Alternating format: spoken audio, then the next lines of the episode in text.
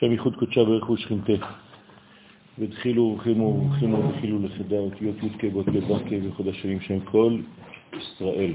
באים uh, ללמוד, להמשיך בתיקון 64. 63. 64. 64. התחלנו? לא. בפתיחה. אוקיי, אנחנו בפתיחה סיימנו בפעם שעברה את העניין הזה שלפי צירוף שם הוויה, אם הוא בפנים או באחור, נאמר וראית את אחוריי ופניי לא יראו. מה זה אחוריים? כשהיוד של שם הוויה נמצאת למטה. זאת אומרת שזה חוכמה תחתונה. חוכמה תחתונה היא בעצם החוכמה של אצילות. חוכמה עליונה היא גנוזה במוחה סתימאה, במוח סתום למעלה. הגבורה דעתיק נמצאת בתוך המוחה סתימאה, וזה כמובן שורש רדלה. אז שתי החוכמות הללו, החוכמה העליונה, כמובן שהיא השורש של כל הדברים ברשע דלית ידע, אלא אם כן, אם היא לא נכנסת ולא מתלבשת במלכות תחתונה, שזה בעצם החוכמה של המלכות, אז אין לה קיום אמיתי. גם אם היא קיימת, ברגע שאין גילוי של אותה מלכות, אז כאילו לא הייתה. חוכמתו של שלמה המלך הייתה החוכמה התחתונה. למה? כי הוא היה מלך. כלומר, חוכמה דמלכות דאצילות. בלי חוכמה כזאת, אין מלכות השם בעולם. כאן זה היה בדמותו של שלמה המלך. אותו דבר בדמותו של דוד המלך. כל מלך בישראל הוא הנושא את החוכמה העליונה בחלק התחתון. כלומר, גילוי של חוכמה שמתלבשת במלכות בעולם האצילות. זה חשוב מאוד כי החוכמות זה המחשבה. ואנחנו יודעים שכל הבירורים נעשים במחשבה. כולם במחשבה התברירו. מי שאין לו חוכמה לא יכול לעשות בירורים בחיים, ולכן חז וחלילה חייו אינם חיים. הבירורים הם הדברים החזקים ביותר שבאנו לעשות בעולמנו, כדי לסלק את כל המונעים, את כל המפריעים, את כל הפרעונים, את כל יסוד העפר שעושה אותנו לכבדים. וברגע שאנחנו נפרדים מהכוח המונע הזה, אז אנחנו יכולים להתקדם בחיינו ולפלס את הדרך לזרימת האור. ברגע שהמעבר הזה נקי, באופן אוטומטי נולדת שירה. השירה בעולמנו היא הביטוי לאותה חוכמה תחתונה שהיא כמו מים נוקבין לחוכמה העליונה. כלומר, ברגע שאני שר, אני מעלה עדים, וזה פותח את הערוצים של החלק של החוכמה העליונה שיורדים עליי חזרה בצורת מים מן הזכר, מים דחורים. ואז יש בעצם מערכת שלמה שפועלת. כל זה ראינו שתלמידי חכמים מסוגלים להפוך את מידת הדין למידת הרחמים. איך הם עושים את זה? על ידי מיתוק של הדין בשורש. השורש הוא הבינה של אותה מלכות, זה החלק הנקבה שלה. וברגע שאני ממתק את הדינים, אז כל הדינים בעולמי הם דינים ממותקים, וזה הסוד של הצדיקים שמסוגלים להפוך את הדין לרחמים. לכן יש לנו כמה אפשרויות לכתוב את שם הוויה.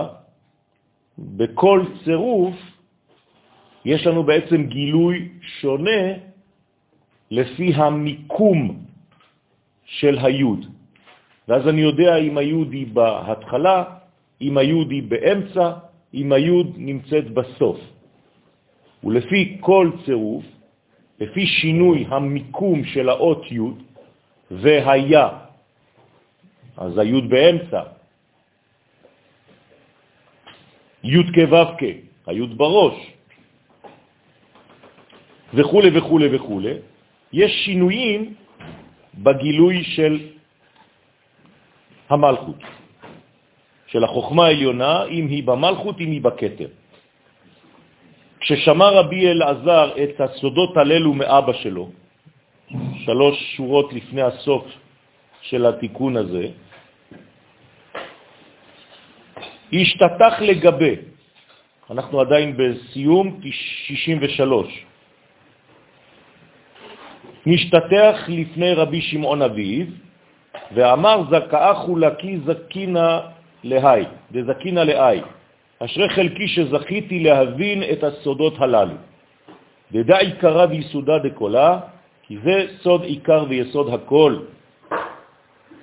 להבין העניין של חוכמה בראש וחוכמה בסוף. מי שמבין את היסוד הזה של שתי הבחינות, הגבורה דעתיק שמתלבשת במוחס תימאה דאריך, שזה בעצם כל המוחין העליונים דאצילות, והמלכות דאצילות. חוכמה עליונה, חוכמה תחתונה. מי שמבין את זה בעצם נוגע גם בראש וגם בסוף. זה המקור של הי"י בסידור?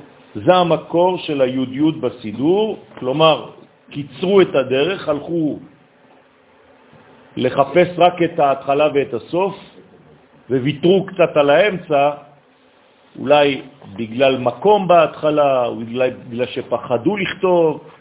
היום כבר אנחנו יודעים שאנחנו לא יכולים להתפלל בסידור כזה, עדיף להתפלל תמיד בסידור שכל השם כתוב, י' כ' ו' כ', ושם א', ד', נ', י' ביחד. עם הצירוף, זה קצת מורכב, איזה מין בניין כזה, כל הבניין הזה ראוי להסתכל עליו איכשהו. אם אין, ואתם רואים רק שתי אותיות י', אז אתם צריכים לדעת שזה הי' ההתחלתית של שם הוויה, י' כ' ו' כ', והיוד הסופית של שם אדני, א', ד', נ', י', שזה בעצם כולל הכל, שמונה אותיות, אז יש י' בהתחלה, י' בסוף, ובאמצע נשאר שש אותיות. על כל פנים, אנחנו מדברים על אותו עיקרון, וזה חשוב ביותר. ברוך אדוני לעולם, אמן ואמן. אנחנו מתחילים בתיקון שיטין וארבע, כלומר שישים וארבע. התיקון הזה עוסק באישה. פתח רבי שמעון ואמר, אנחנו לוקחים את הפסוק בשיר השירים, סמכוני באשישות. השכינה, כשהיא במצב לא בריא, היא מבקשת מכנסת ישראל סמכוני בכוסות של יין. תנו לי לשתות קצת. כדי שארפא, לפחות אשכח, את מצבי הירוד בזמן הגלות. למה הזוהר מתכוון? תכף נראה. פתח רבי שמעון, זכותו תגן עלינו אמן, ואמר, לפרש מה שכתוב בראשית ברא אלוהים, שוב פעם אנחנו הולכים למקור של בראשית, ואמר כי במילת בראשית תמן איש, יש בה אותיות איש, אבל יש גם תמן אישה, עם ה' דאלוהים, ויש בה אותיות אישה, עם ה' של שם אלוהים.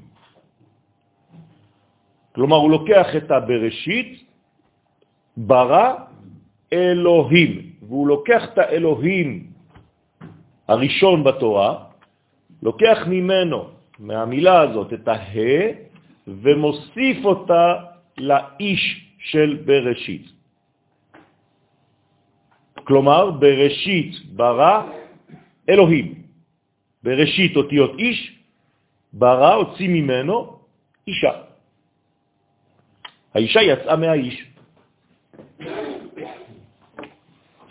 זאת אומרת שהאלוהים הראשון בתורה הוא רמז לאותה אישה, לאותה דמות נשית, לאותה גבורה, לאותן מידות, לאותן גבולות. כל זה חשוב מאוד, כי בלי האישה הזאת אין עולם. העולם יכול להיראות בגלל שהוא נשי.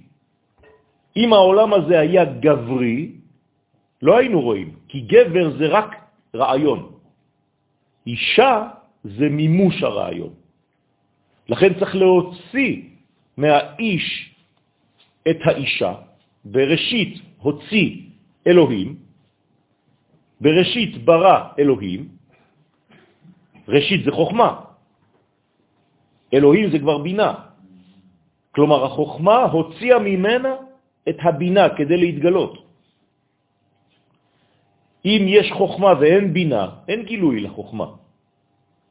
לכן האישה, בא עכשיו רבי שמעון בר יוחאי, עליו השלום, ועושה לנו תרגיל מאוד מאוד חדשני, והוא לוקח את הה של המילה אלוהים ומוסיף אותה למילה בראשית. כלומר, הוא לא מגביל את עצמו לאותיות של בראשית, עכשיו הוא ממש ממש יוצא מהקופסה והולך להביא לנו מהמילה השלישית בתורה את האות ה' שחסרה לו כדי להשלים את האישה. זה הה הראשונה של התורה. כלומר, האישה היא הה הראשונה של התורה. משם יוצאת הנקבה. וממה זה בא? מבראשית. ראשית זה חוכמה. לכן, והם רומזים על אדם וחווה. בעולמנו זה יהפוך להיות אדם וחווה. כלומר, בראשית ברא אלוהים, בראשית תקרא לזה אדם, ברא הוציא, אלוהים חווה. ועלי הוא יתמר, ועליהם נאמר, סמכוני באשישות. מה זאת אומרת סמכוני באשישות?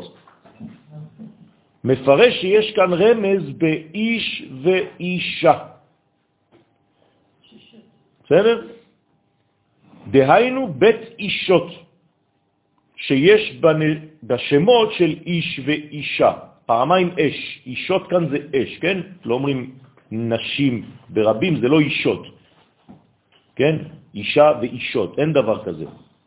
אש ואישות, כן. אש בלשון רבים, אישות, לא אשים. אישה בלשון רבים, נשים. אבל פה באה שישות, כלומר פעמיים אש. איש ואישה, בשתי התיבות יש אש, נכון? מה נשאר אצל האיש י', מה נשאר אצל האישה? ה', כלומר י' וה'. איש ואישה שזכו, שכינה ביניהם. אם אין להם שכינה ביניהם, הם רק אוכלים אחד את השני, והאש אוכלת אותם. ככה דורשים חז"ל, איש ואישה שזכו שכינה ביניהם, לא זכו אש אוכלתם. הם נאכלים על ידי האש, כי הם לא יכולים לחיות ביחד. והם סוד שני אורות של כותנות אור של אדם וחווה. אנחנו מדברים עכשיו על אש, אש זה אור, א', שין. א', אלף, שין זה בעצם 300. 300 אלף. זה המהירות של האור. 300 אלף, א' שין. 300 אלף קילומטר לשנייה. כלומר, במילה אש יש לי את מהירות האור.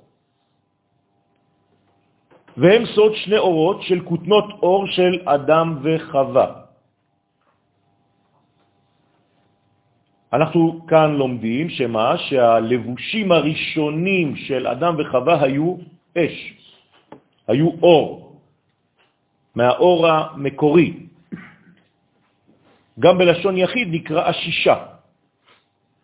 למשל, אש אפשר לקרוא לזה אשישה שיש בה אותיות איש ואישה, בכפל האות א', סליחה, בה', כן? ורוצה לומר שהשכינה מבקשת שהקדוש ברוך הוא יסמכנה באשישות. כלומר, השכינה מבקשת, תחזיר לי את האור המקורי שהיה אצלי. דהיינו, בשתי אישות של כותנות אור של איש ושל אישה. כן? שתי אלפים. ושואל אומן גרים דה, ומי גרם שהשכינה צריכה סמיכה באשישות? למה היא צריכה שיסמכו אותה? סומך זה גם מחזיק, מעמיד. למה היא צריכה את האש כדי לחיות בעצם? היא מרגישה חולה, נכון? היא בגלות, בגלות אין לה אור, היא כבויה. אז היא מבקשת אישות. משיב בגין דהתפשטו מכותנות אור אדם וחווה. זאת אומרת, היא מבקשת להחזיר לעצמה את הלבושים שעבדו ממנה בגלל חטאו של אדם הראשון וחווה. מה קרה בעצם? כשאדם וחווה חטאו, ה-presence, הקרבה של האלוהות התרחקה מהעולם הזה. זאת אומרת שיש כאילו מדרגה של ריק עכשיו. השכינה עלתה קומה. אז סוף השכינה מגיע לכאן, העולם שלנו מתחיל מכאן, ובאמצע ביניהם יש רווח ריק. הדבר הזה הוא גלות. ולצערנו במשך כמה דורות השכינה המשיכה לעלות, כי אחרי אדם וחווה היו עוד. כל הדורות חטאו, ואז השכינה התרחקה, התרחקה, התרחקה, התרחקה. ובעצם העולם הזה נמצא נפרד מהכוח האלוהי שאמור לגעת בו. עולם כזה בלי אלוהות שנוגעת בו, שמחבקת אותו, שמנשקת אותו, אין לו עתיד. אז באו האבות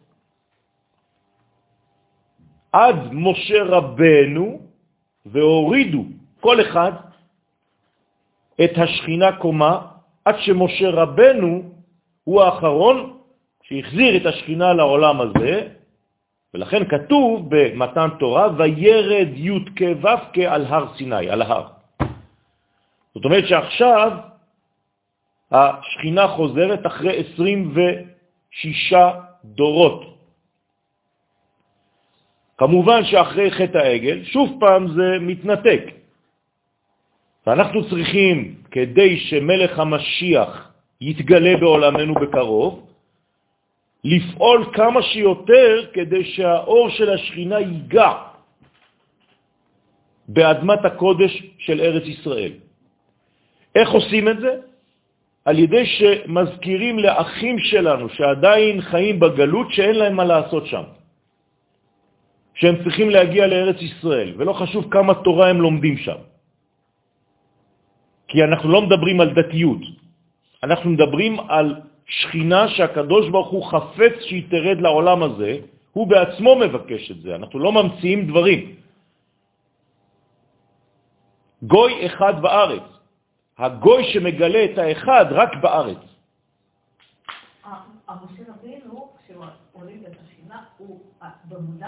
בוודאי, בוודאי, הם עושים את זה במודע. אברהם מתקן חלק, יצחק מתקן חלק, כן, מהרקיע השביעי עד לנגיעה בעולם הזה.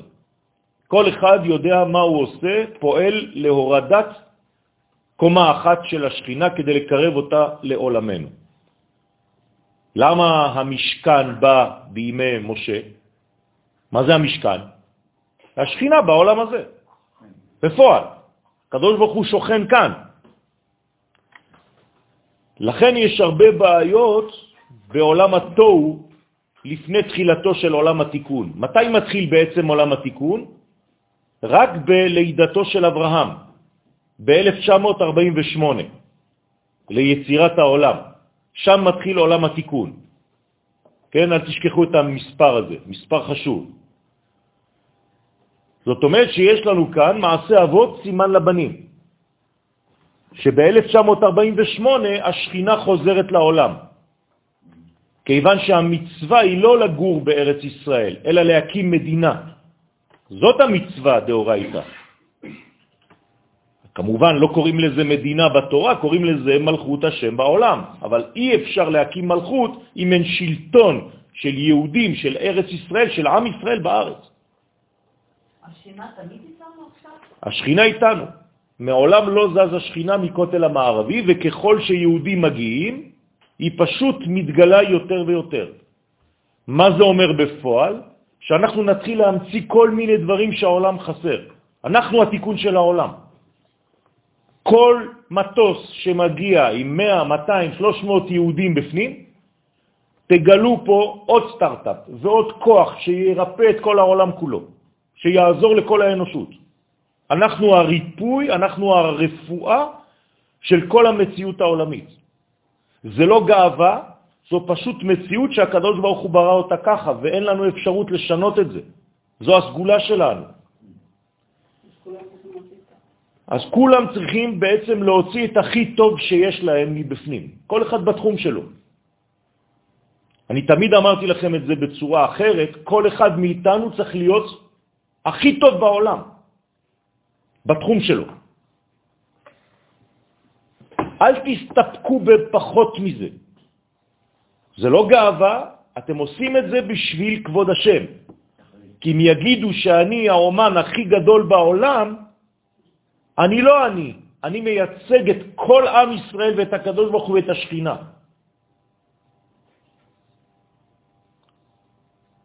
זה מובן הדבר הזה? זה חשוב מאוד. אנחנו לא מדברים על הצלחות פרטיות, אינדיבידואליות. כן?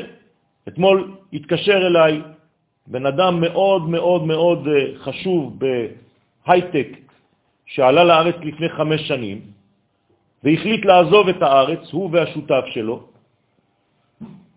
הוא אמר לי, אני ברגע של התאבדות אחרון לפני שאני חוזר, נפלתי על שיעור שלך באינטרנט. ואני רוצה שניפגש, אני רוצה להגיד לך שאני עוזב. אמרתי לו, אתה לא עוזב. אתמול, בטלפון. אומר לי, למה אני לא עוזב? מה זאת אומרת אני לא עוזב? אמרתי לו, אתה לא יכול לעזוב. כי אני צריך אותך ועם ישראל צריך אותך, אנשים כמוך פה. ברגע שאני מוצא חייל כמוך והוא עוזב, אתה נוטש בעצם את שדה הקרב. אומר לי, אבל אני לא יכול פה, המנטליות פה וכל האנשים וכל זה, אמרתי לו, כן, אני יודע. אנחנו כאן בבית חולים גדול של אלפיים שנות גלות, שאנחנו כולנו באנו להירפא. מה אתה רוצה לראות בחוץ? יש רק חולים, כולם במסדרון של הבית חולים. אז מה, אתה רוצה לעזוב את הכל? להפך, בוא נילחם, אני צריך אותך. ודיברתי איתו כמה דקות, רבע שעה אולי, אומר לי, אתה יודע מה? זה אולי אה, מאוד מאוד מאוד אה, מהיר ככה להגיד, שכנעת אותי, אני לא עוזב את הארץ. בעשר דקות. הבנתי, אני רוצה להילחם. אמרתי לו, עכשיו אתה יהודי אמיתי. אמרתי לו, אתה יודע מה עשית עכשיו? הפסקת לחשוב על עצמך והתחלת להיות לאומי. אז נכון שאולי אתה קצת תאבד, לפחות בראייה החיצונית, פרנסה קצת פחות, אבל תפסיק להתעצבן על כל דבר, תפסיק לכעוס על כל דבר. אתה כאן, יש לך עסק עם חולים, עם עם חולה שהוא בתהליך הבראה. אתה צועק על החולים בבית חולים? מסכנים. אומר לי, לא חשבתי ככה. אמרתי לו, עכשיו אתה תחשוב ככה. ויום ראשון אני רוצה שתגיע. אני רוצה לראות אותך ואת השותף שלך. ויום ראשון הוא מגיע, בעזרת השם. שניהם, אנשים מאוד מאוד גדולים וחשובים. אמרתי לו, מה זה? אתה בורח? לפי שנתפשטו אדם וחווה על ידי חטאם מכותנות אור באלף. אז אסור לנו לעזוב את זה. עכשיו אנחנו צריכים להחזיר לעצמנו את האלף. מה זה האלף הזאת? זה לא סתם אות, כמובן. אנחנו מדברים כאן על אחדות, אנחנו מדברים כאן על תורה אחדותית, נשמתית, שם ייחוד. לעילו נשמת רבי שמעון בר יוחאי עליו השלום ורבי מאיר בעל הנס והבבא סאלי עליו השלום, זכותם תגן עלינו אמן.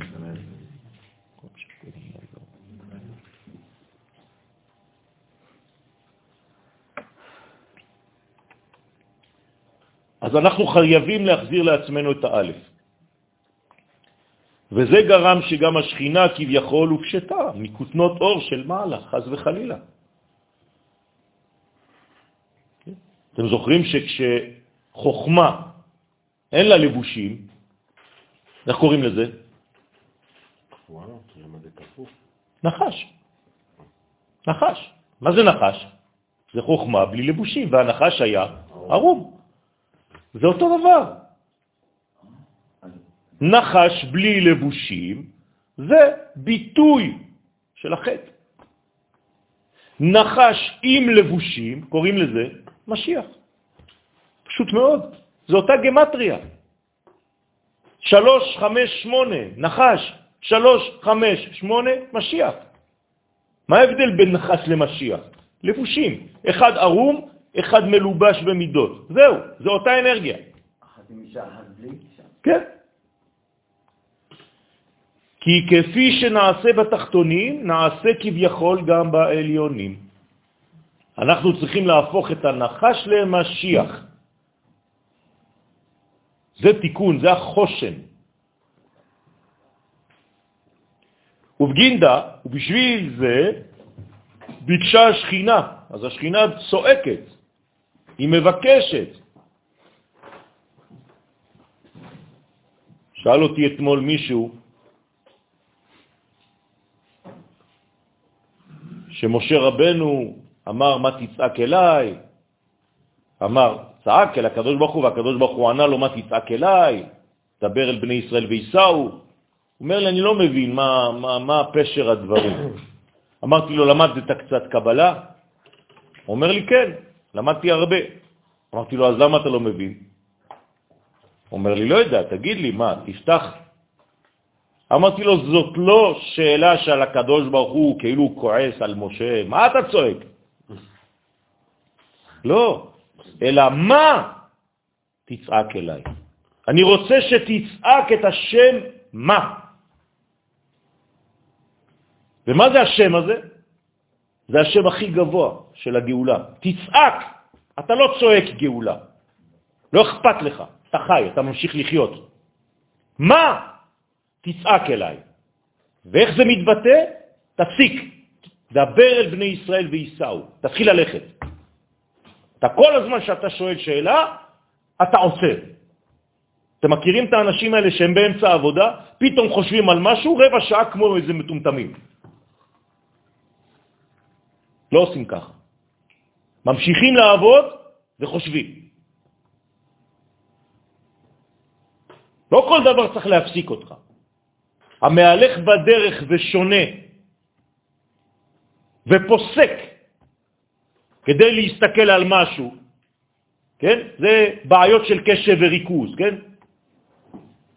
אתם מכירים את הסיפור של פינוקיו, נכון?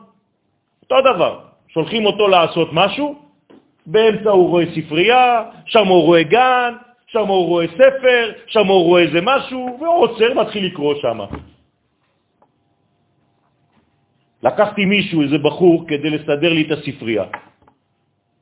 השארתי אותו בבוקר בשמונה, חזרתי בערב, לא עשה כלום. אני רואה אותו יושב, קורא בספר. אמרתי לו, חמוד, ואני משלם לך יום שלם על מה?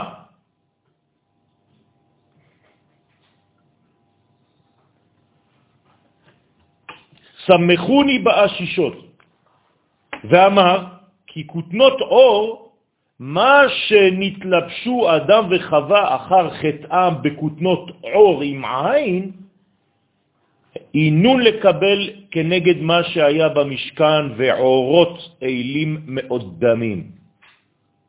זאת אומרת שהמשכן מתקן את החלק הזה שעכשיו דיברתי עליו באובדן האורות, הלבושים. לכן המשכן מלא לבושים, מלא יריעות, מלא מכסים. בשביל מה אני צריך את כל הדבר הזה? תעשה לי קובייה, תסמן אותה בחול אפילו. לא. העולם הזה דורש לבושים, כי כל העולם הזה לבושים.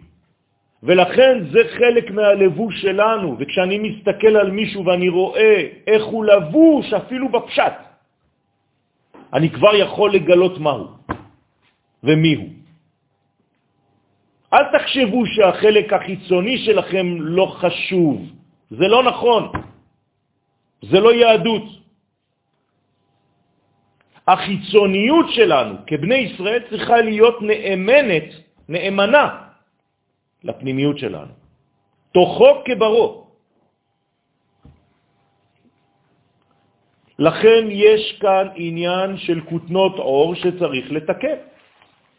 אובדן לבושים, חזרה ללבושים. מבחינה הלכתית אסור ללבוש בגד שיש בו חור. אם יש לכם חורים בבגדים, אסור ללבוש את הבגד הזה, על פי סוד. חור, מתכוון קרע. חור, קרע, לא חשוב, חור, יש חור מובנה. אותו דבר. חורים, גם לעשות חורים בגוף, זה לא כל כך פשוט, שתדעו לכם. זה אובדן של אנרגיות, זה אווירים שיוצאים. זאת הסיבה שעשינו חור בבגד כשיש... בוודאי, כשיש מישהו שמת, עושים חור, עושים קרע. זה חיסרון, זה, זה, זה בעצם פגם בשכבת האוזון, בשכבת האיזון. בסדר? ואז חז ושלום יש חדירה של חיצונים. וברגע שחותכים את הבגד בצורה כזאת, האדם הוא חסר א', בלי א', איך אומרים בלי א'? א' בלי, אבל. מה זה אבל? א' בל. בלי א', פשוט מאוד. אבל יש חורים שכתוב כן כתוב ששם הנזק, זה כאילו בגופה. עוד פעם, אני אומר שמה שזה קישוטים לאישה זה משהו אחר. אני מדבר על חורים מיותרים. כן, למשל, כל מיני קעקועים, זה חור. זה פצע בגוף, שזה איסור מדאורייתא, זה לא סתם איזה איסור מחכמים. היום מי שאין לו קעקועים מכף רגל עד ראש הוא כבר לא מפה, אי אפשר לקרוא אותו. כן? אבל למה לאישה כן? אישה זה קישוט אצלה. עוד פעם, ברגע שיש קישוטים ויש לאישה מקומות שבה היא יכולה, בהם, באותם מקומות היא יכולה לקשט את עצמה, זה חלק מהבניין שלה. למשל, יש הלכה בגמרא, במשנה, שאלה, האם גבר יכול להיכנס עם חרב, היום עם אקדח, לבית הכנסת? אז יש בגמרא כל מיני פיתוח של הרעיון הזה, וגומרים ומסיימים שזה בעצם קישוט של הגבר, אז מותר לו. כי זה היה חלק מהלבוש. יש עניין שאנחנו רואים היום?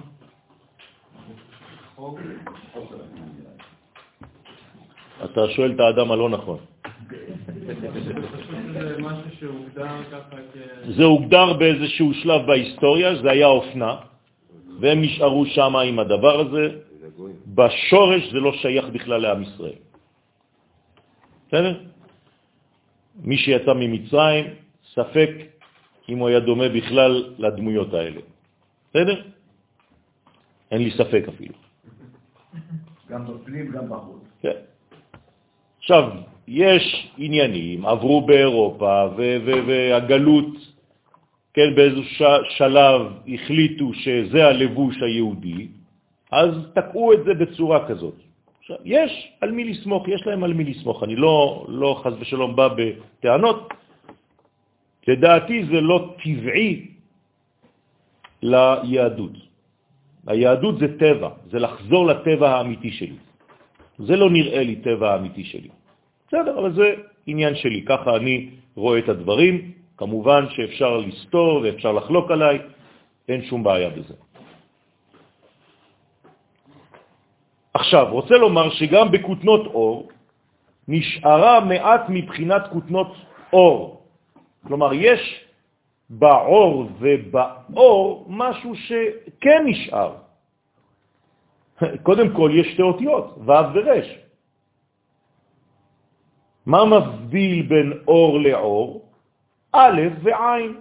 כלומר, 70 פחות 1, 69. אז אנחנו צריכים לתקן 69 מדרגות כדי להגיע לשנת ה-70. ברגע שאנחנו מגיעים ל-70 שנה של מלכות, אנחנו נכנסים לקו האחרון, לישורת האחרונה של גילוי מלך המשיח. כי זה בעצם כל הבניין של שבע תחתונות, שזה הלבושים. כל אחת בנויה מעשר, שבע כפול עשר, שבעים. החל משנת 70 למדינת ישראל, שזה ראשית צמיחת גאולתנו, אנחנו כבר בלבושים שהם כמעט גמורים לחלוטין. ומה שחסר לנו היום זה רק לשפשף את הכפתורים כדי שיהיו מבריקים. הלבוש שלנו כבר בנוי, חסר לנו עוד כמה פרטים כמובן, שהאש שבו גוונו אדום. לכן נקרא מאוד דמים.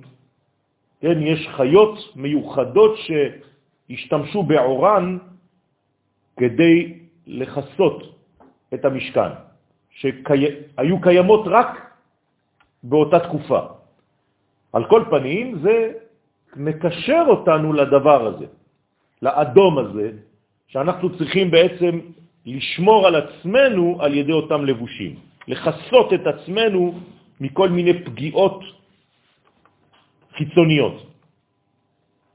ושואל, ומן גרים, מי גרם שהופשטו מקוטנות אור? משיב, איתתה האישה, שהיא חווה. זה בעצם אובדן הלבושים, אובדן, אובדן כותנות האור. איך אנחנו רואים את זה בתורה? כמה דעת אמר, כמו שנאמר, ויומר האדם, האישה אשר נתת עמדי וגומר. הרי האדם התנצל שהאישה גרמה לו לחטוא. הפיל את הדברים על מה? על הלבושים. האישה כאן זה לא דמות נשית, זה הלבושים.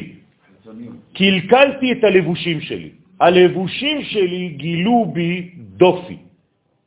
הם בגדו בי, בגד. הבגד בגד. ובגינדה, אמר קודשה בריחו, אתם יודעים שלאלף צריך בגד, לכן זה א', ב', ג', ד'. אם אין א' עם ב', ג', ד', אין בגד לאלף. האלף זקוקה לבגד. לכן, אמר הקדוש ברוך הוא לאותה אישה, מה עבדת? בשביל זה אמר הקדוש ברוך הוא לאישה, מה עשית? כמה דעת אמר, כמו שנאמר, ויומר אדוני אלוהים אל האישה, מה זאת עשית? עכשיו אפשר לקרוא את זה גם כתשובה ולא כשאלה. מה זאת? יפה מאוד. עשית, מה זה מה זאת? הכשרת את העולם לזיווג בין המדרגה שנקראת מה לבין המלכות שנקראת זאת. מה? זאת עשית, עשית בתורה פירושו תיקון. כלומר, עכשיו צריך להתחיל את עולם התיקון. ומה זה עולם התיקון? מה זאת. תחברי בין מה לבין זאת. רוצה לומר, דאי כי כל חובה דעבדת, עבדת, לשכינתה דאי זאת עבדת. כל החטא שעשית בעצם גרמת לשכינה הנקראת זאת, שהופשטה מכותנות אור. כלומר, היה פירוד בין מה לבין זאת. מה זה מערכת המשפט? זה נקרא מה? זה זעיר אנפין. הנהגת המשפט זה נקרא. וזאת זה המלכות. מי זאת? זה חיבור בין העליונים לתחתונים. עולם מן המדבר, עולם מן המדבר. אנחנו המדברים. האדם הוא המדבר. אתה רוצה לעשות חיבור בין המי, בין הזאת, מי זאת, עולה מן המדבר. הדיבורים שלנו עושים את הכישורים האלה. ראיתם פעם ים ששר?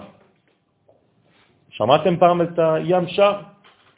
זה מה שאנחנו הולכים לעשות בשבת, שירת הים, לא שירתנו. אף, אף אחד לא שם לב לזה, נכון?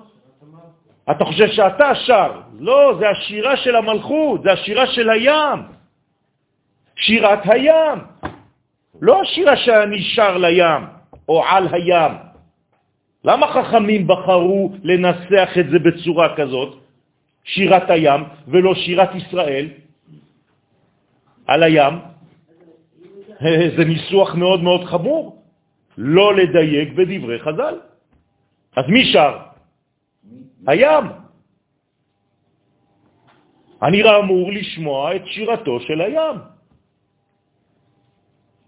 אני מקשיב רק לשירה שלי, אז ישיר משה זה השירה שלך, אבל מה הים שר? אתה שומע את השירה של הים?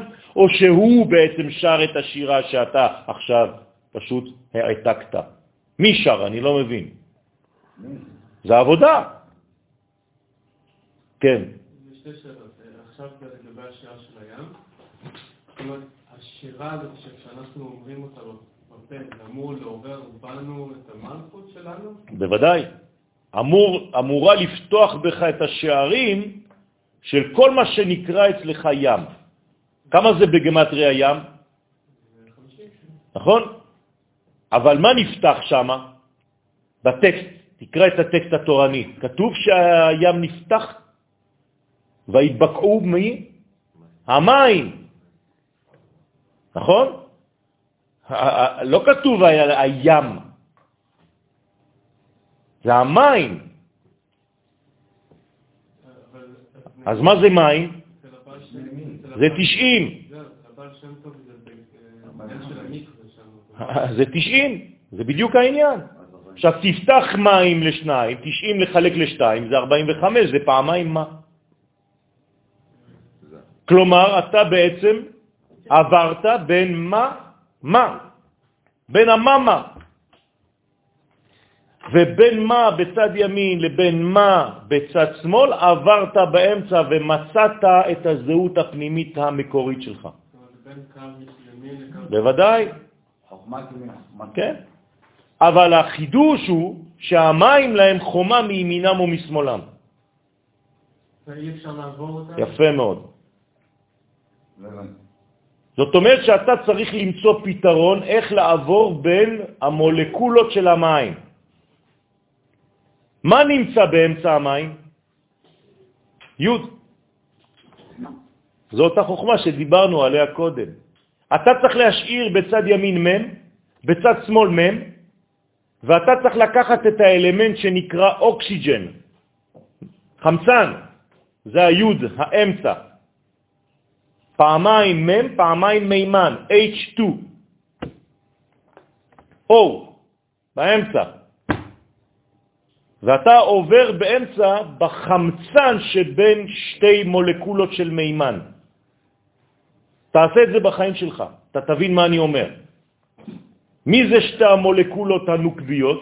זה הה והה. ה' של עולם הבא, בינה, ה' של עולם הזה, מלכות, ואני, ישראל, חייב להיות כל הזמן בין שתיהן. זאת הגאולה. כשאני עושה את זה, אני שומע את הים שר. מה הוא שר? את גאולתו. זה המקווה. אחרי שיצאנו ממצרים, אנחנו חייבים מקווה.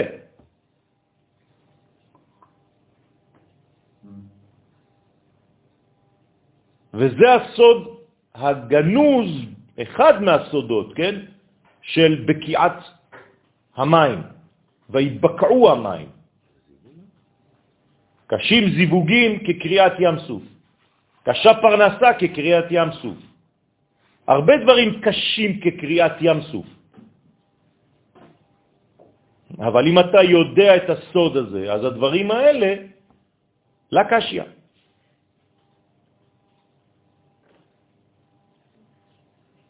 אז בעזרת השם צריך להבין את הסוד הזה. אני נותן לכם רמז. מתי הסוד הזה של קריאת ים סוף, של בקיעת הים, של שירת הים מופיע בעולמנו? תמיד. יפה, בט"ו בשבט. מה אתם חושבים, שסתם אתם קוראים את פרשת בשלח תמיד בט"ו בשבט? זה חייב שיהיה ככה. זאת אומרת שט"ו בשבט זה בעצם הסוד הזה של הבקיעה. מה זה רוצה לומר? שבתוך הזמן שאני בוקע את הים ועובר בין שתי מדרגות, מה, את מה אני צריך לגלות? את מי אני צריך לגלות? את ארץ ישראל. ולכן בתוך השירה מה כתוב? תביאמו ותטעמו בהר נחלתך, מכון לשבטך, פעלת השם בפריס, חז וחלילה. או בניו יורק, חז וחלילה. אתם מבינים? לא. מקדש השם כוננו ידיך, אדוני ימלוך לעולם ועד. מה אתה גר שם? ריבונו של עולם. ועוד מגדיר את עצמך דתי.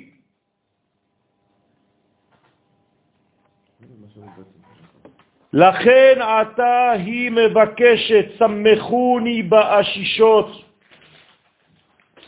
ובגין דה בשביל זה כתוב, מה זאת עשית.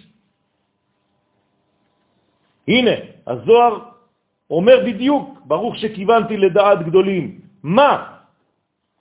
שמו שהמלכות שהיא שם של זעירנפין שנקראת מה, לכן כתוב מה, זאת. זה החיבור בין מה לבין זאת. תבינו שהתורה לא שואלת שאלות. אצלנו אתה שואל, מה זה? אין דבר כזה בתורה. גם כשהיא שואלת שאלה, היא אומרת לך כבר את התשובה בתוך השאלה. מה? זאת, בוודאי. רוצה לומר, למה פגמת במלכות הנקראת בשני שמות האלה? כלומר, כל פגם, מה הוא עושה? הוא מנתק את הזכר מהנקבה, הוא מנתק את עם ישראל מארצו, הוא מנתק את הקדוש ברוך מהאדמה הזאת.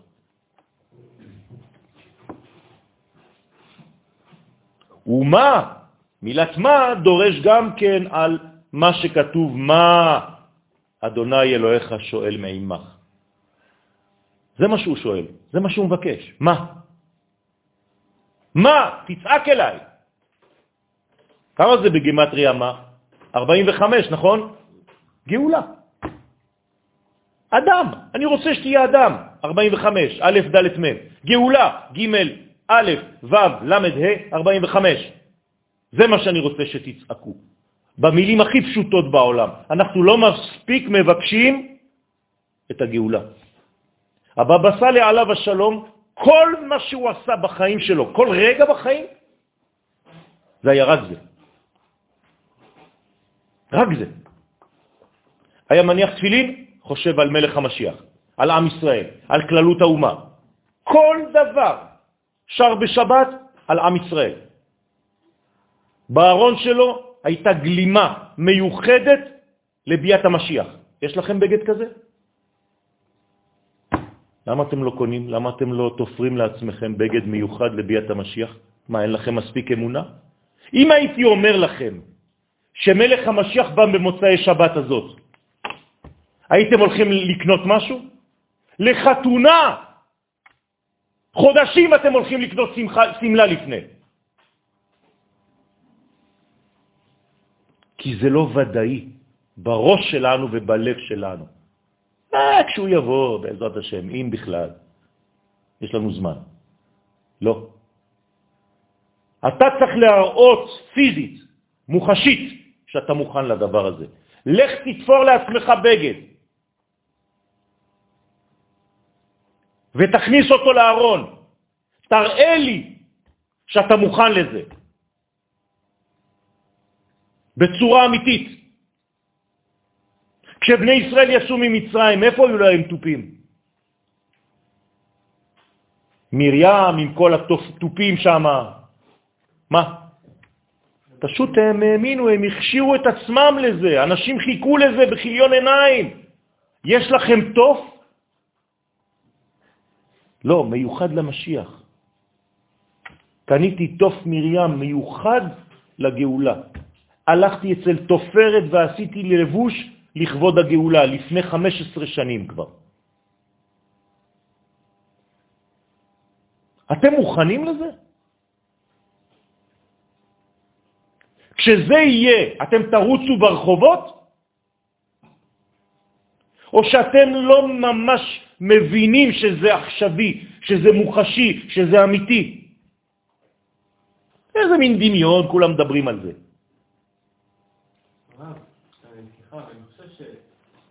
יש שקיפות בין דת, גם מבחינה פוליטית וחינוכית לבין. כי אני לא חושב, שוב, אני חוזר בתשובה, אבל לא הרבה זמן, אבל אני חושב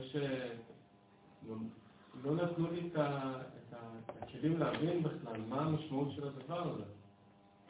של איזה דבר? של איזה דבר? של גאולה, של אוקיי. משיח, של תורה כן, כזאת. עכשיו אתה לומד. עכשיו אתה לומד. זה לא עניין של זמן, זה עניין של איכות.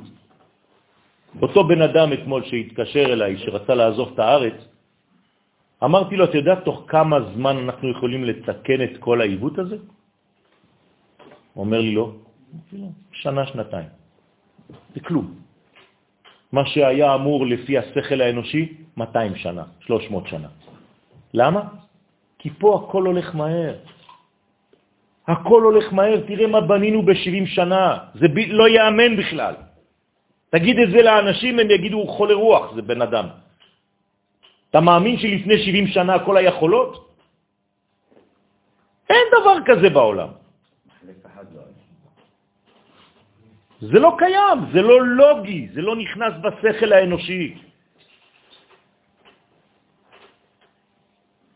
הכל משתנה מהר, זה רק עניין של רצון. כמה זמן לוקח לך לעשות תשובה?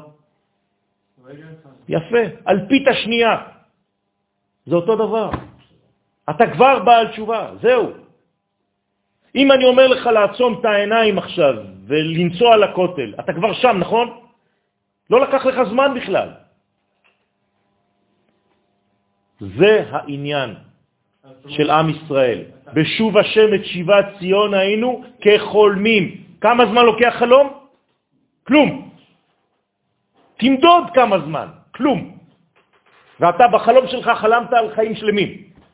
מי שהיה בחוץ והסתכל עליך ומדד את הזמן של החלום שלך, עשית ככה, זהו.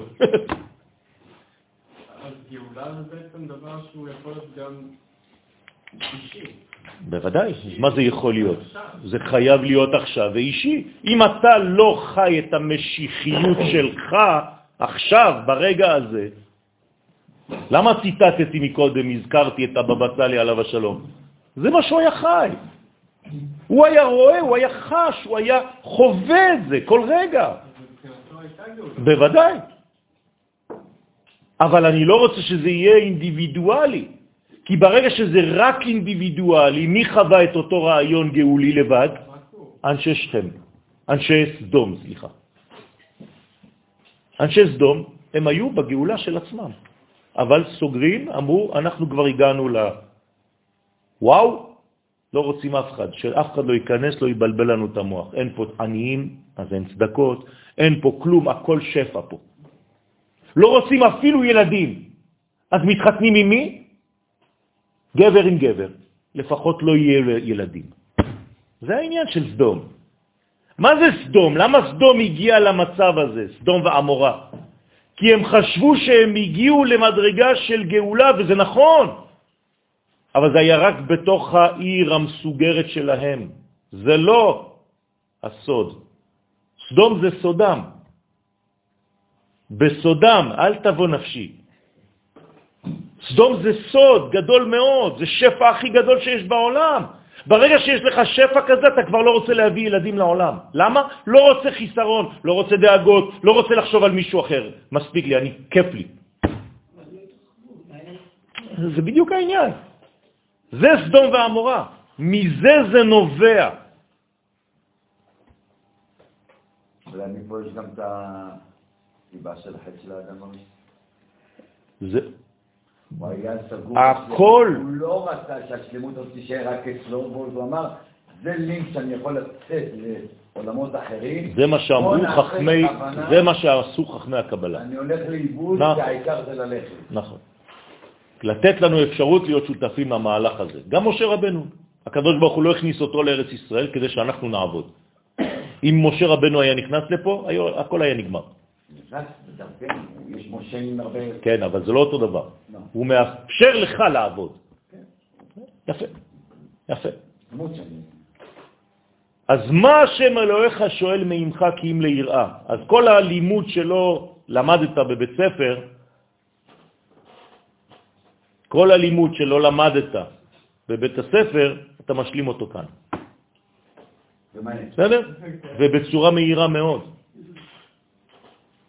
מי שלומד את התורה הזאת זה עשרות שנים של פסיכולוגים, בלי כסף, בלי כלום.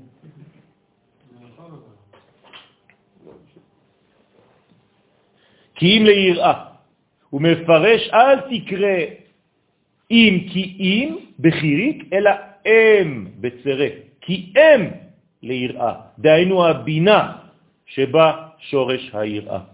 כלומר, מה השם אלוהיך שואל ממך? כי אם. רגע, השורש של היראה זה באמא, בוודאי, זה, זה מידת הדין. ושחוכמה יראת השם. מה זה חוכמה? איפה היא מתגלה? אמרתי לכם, אם לחוכמה אין אישה, אין גילוי. ואת לא דחלת מאימה אילאה. כלומר, כשאנחנו חוטאים, את מי אנחנו לא רואים? אמרתי לכם את התשובה. את מי אנחנו לא רואים? ואת, איך לא יראת מן האם העליונה שהיא הבינה. זה בדיוק העניין. כי אם לבינה יקרא, נכון? הבינה והאם זה אותו דבר, זה אימא.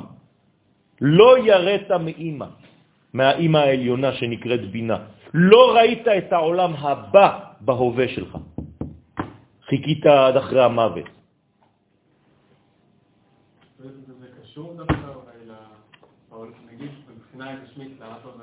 בוודאי. האבא והאימא שלך בחיים, בעולם הזה, הם ביטוי לאבא ולאימא של העולמות העליונים, של הספירות. מה זה כיבוד אב ואם? כשאתה מנשק את היד של אימא שלך ביום שישי בערב, היום, בערב, כניסת שבת, הדבר הראשון שצריך לעשות כשחוזרים לבית זה לנשק את היד של אימא. למה? כי זה הזמן שלה בשבת, זה הגילוי של האימא העליונה. כמו שבמנחת שבת, אז יש בינה דעתיק, אותו דבר. שם זה מתגלה, זה נקרא עת רצון. זאת אומרת, זה הפחד שלא לקלקל את הצינור הזה. לא שאתה מפחד שהיא תיתן לך מכות, אמא לא תרביץ לך. אתה רק כל כך אוהב אותה שאתה מפחד מלאבד את האהבה הזאת. מלאכזב. בדיוק. לאכזב לא במובן הילדותי, אלא כמו נחל אכזב. מה זה נחל אכזב? שאין בו מים. זה האכזבה הכי גדולה, שאין זרימה. אפשר לעבור לים, סליחה, גם קוראים לה הים. כן, לשירה. כן. בעצם למי עצמו יש מה להגיד. בוודאי. מה זה יש לו? רק הוא. אז אנחנו צריכים אותו לפתוח. בוודאי. את סובלת רעש. אז למה בים זה לא מפריע לך? מעניין, אה? הגלים של הים זה רעש עצום. אנשים פתאום רגוע. מה זה? כשאתם יודעים שעכשיו יש דיבור שם, אתם תבינו שלא רק שזה לא מפריע לך, אלא זה הכי מרגיע אותך, כי אימא שלך עכשיו שרה לך שיר. זה הים. למה אנשים הולכים לים כדי להירגע? הם הולכים לשמוע את השיר של האימא העליונה. עכשיו, הם לא יודעים לתרגם את זה, הם מרגישים את זה. אבל כאן אתם לומדים לשמוע, להאזין לאותה שירה. זאת השירה של שבת. פחות מזה זה חבל. אתה תבוא, תקרא את מה שאתה קורא כל בוקר, אז ישיר משה ובני ישראל, אז מה? אז יעשו לך דענו טובה, ישירו את זה בבית כנסת. וואו. כן, ונגיד מישהו ש... איך אני אסביר את זה? בפועל, הוא הולך יותר לים. כן. אנשי ים. כן. יש לזה משמעות. בוודאי. שנגיד אותם אנשים ספציפיים, דווקא הם... הם רוחניים ביותר, כן. הם מחפשים רוח פנימית עמוקה, עומק, שקט נפשי עמוק, שהם לא מספיק, שום דבר לא ממלא אותם, חוץ. נכון, נכון, מבלי לדעת, מבלי מודעות, אבל הם זקוקים למגע, זה המלטף של האימא העליונה. זה אנשים שבדרך כלל מאוד חשופים לתורת הקבלה. לכן קוראים להם נוני הים, דגים. הם גולשים. אבל איך זה, כאילו, ים זה הרי המלכות, אז איך זה. פ- מאיפה באה המלכות? זה האימא העליונה שמתגלה באימא התחתונה. מי הופך להיות ים, זה אותם אותיות. המי למעלה, למטה זה השתקפות, זה נקרא ים. אז מה זה ים? זה השתקפות של מי. איך זה כתוב בגמרא? הים דומה לרקיע, והרקיע לכיסא הכבוד. הנה, זה בינה. בסדר? זה התכלת של הטלית שלך, דומה לים הזה. כלומר, כשאתה מסתכל על הטלית שלך בשבת, כן? אתה עכשיו חושב על מי? על הכחול הזה, על התכלת הזאת, של הים שדומה לתכלת של הרקיע, שדומה לתכלת של כיסא הכבוד. זה לא סתם אתה מסתכל, וראיתם אותו וזכרתם. מה זכרתם? מה? לא יודע. תמשיך, וזכרתם את כל מצוות השם, כלומר את כל החיבור, את כל ה... זה שאתה צוות עם כל הגודל הזה. ולא תטורו אחרי זה, אחרי לבבכם ואחרי עיניכם, אשר אתם זונים אחריהם. זה העניין. עכשיו, זה לא, לא מוסבר לנו, בוא נגיד ככה. לא חונכנו בצורה כזאת, אבל תדמיינו לעצמכם מה שאתם אוהבים ככה, בית ספר עם ילדים קטנים, בלי כיסאות, בלי שולחנות, על הרצפה, שנתי, כיף. אתה מסביר לילדים בצורה כזאת עכשיו. אתה מלמד את הילדים, עכשיו כולם עוצמים את העיניים, הולכים עכשיו להקשיב לשירה של הים. אתה יודע איזה לימוד זה? אתה יודע מה אתה מגדל? זה מה שעושים הטיבטים והסינים במקומות הכי הכי פנימיים שלהם, אבל הם עושים את זה בצורה אינדיבידואלית. אנחנו מסוגלים לעשות את זה לעם שלם, בשביל העולם. אז בגלל זה, חס וחלילה, בגלל שאתה פוגע באימא העליונה, אז העונש שלך זה, זה, זה בומרנג. בשביל שפגמת במלכות הנקראת מה. ואמר הקדוש ברוך הוא לחווה, לזאת עבדת כל דה ודאי. כל זה עשית למלכות הנקראת זאת. כלומר, ניתקת את המה ואת הזאת. דאית מרבה נאמר בה זאת אות הברית, שהשכינה היא בחינת אות ברית. זה השכינה. האות ברית זה השכינה, זה החיבור בין העולמות. מה מחבר בין זכר ונקבה? זה.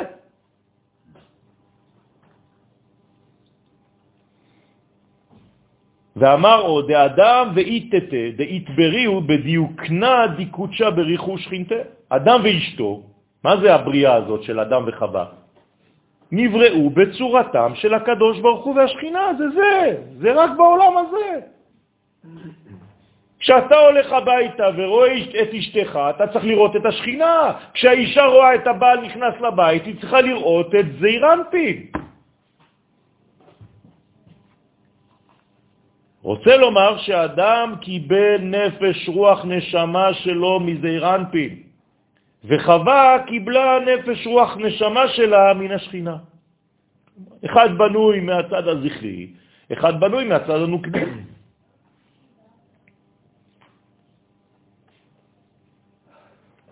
ובגינדה, חובה דאדם הווה טליה בעמודה דאמצעיתה, ובשביל זה חטאו של אדם היה תלוי בזעירנפין שבעמוד האמצעי. כלומר, האדם לא יודע להיות אמצע. הוא לא יודע לחבר, הוא לא יודע שהוא אמצעי. בין מה למה? בין מי למה? זה השירה. זה השירה. זה הסולם של יעקב. זה שירת הים. זה חיבור עליונים ותחתונים. זה חיבור סגולה ובחירה. מה אומרת הגמרא על שירת הים? אפילו עוברים שבמעי אימם אמרו שירה. מה זאת אומרת? איך עובר יכול לומר שירה? אתה שמעת פעם עובר בתוך הבטן, הרי הפה שלו סתום. אתם מבינים שלא מדובר בשירה בפה?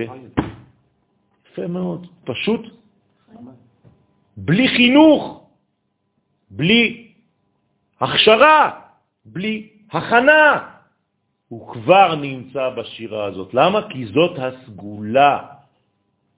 זאת השירה. הגמרא באה ללמד אותנו שהשירה הייתה סגולה, הייתה בעצם הדבר הכי פנימי שלי. שאלתם את עצמכם מבחינה פרקטית איך כמה מיליונים של אנשים יכולים לשיר באותו זמן את אותו טקסט ואותה מנגינה?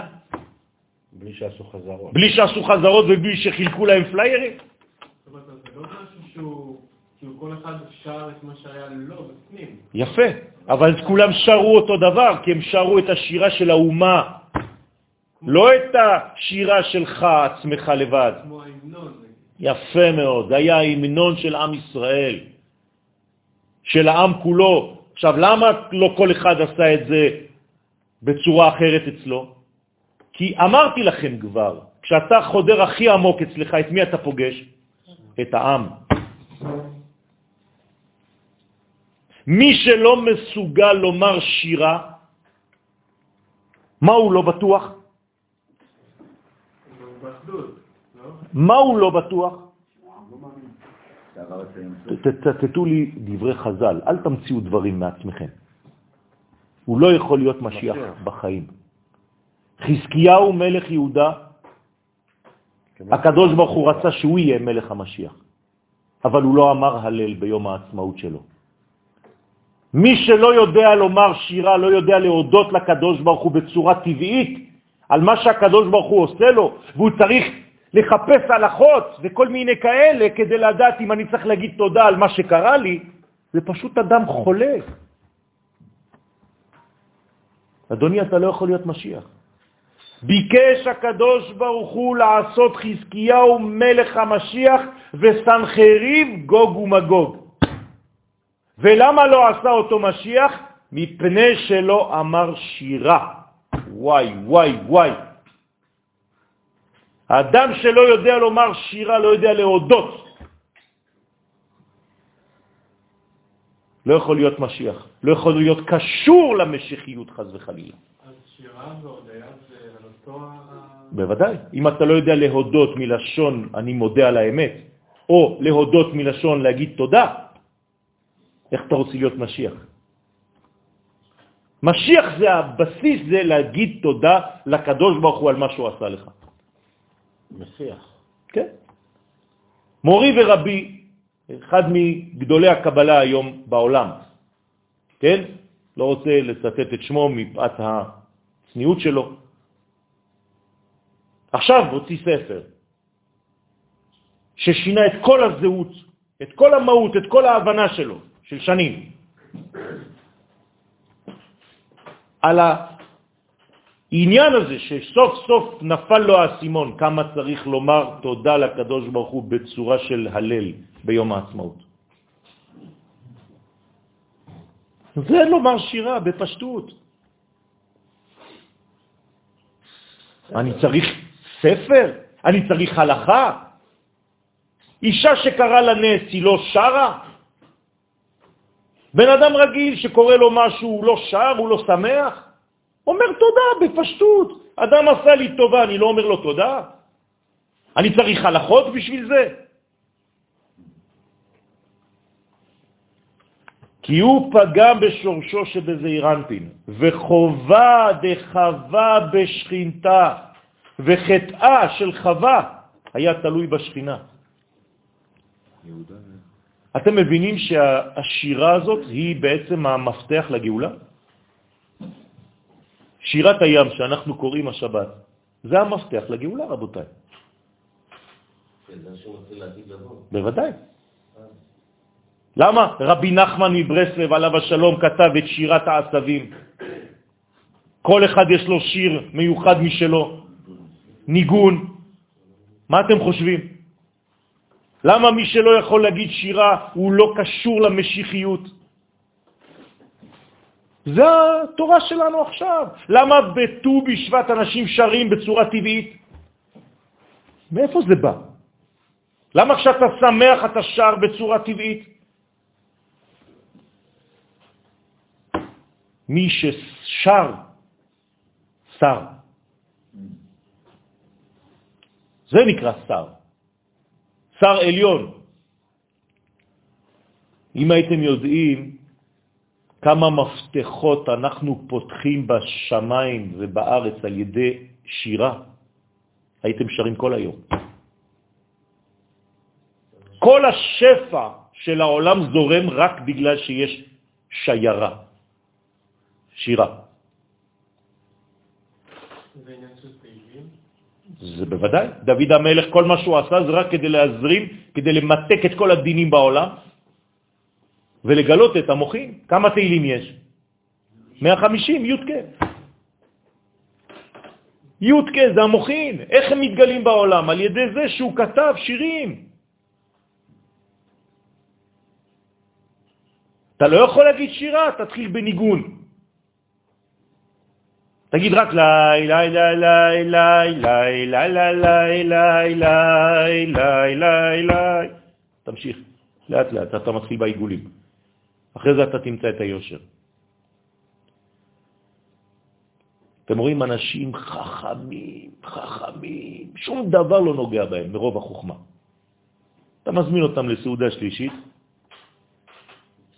די, די, די, די, די, די, אתה רואה אותם ככה, כי כבר נכנסו לעולם של עיגולים. זה קנה אותו. כי היא פגמה בשורשה שבשכינה. רבותיי, תלמדו לומר תודה בצורה טבעית. זה, זה המינימום, זה האלף בית של האדם. מודה, אז אתה עני. כל בוקר. עכשיו, אם גם זה הופך להיות איזה מנטרה, בגלל שהתרגלת, אתה קם בבוקר, מדע, אני לפניך, אני כל החיים שלך זה אותו דבר. תחשוב מילה על מה שאתה אומר בכלל. הספר ט"ו בשבט הוא בעצם הכי גבוה. זה אחד מראשי השנים שיש לנו. מי העלה אותו על נס? חכמי הקבלה, רבי חיים ויטל, האריזל.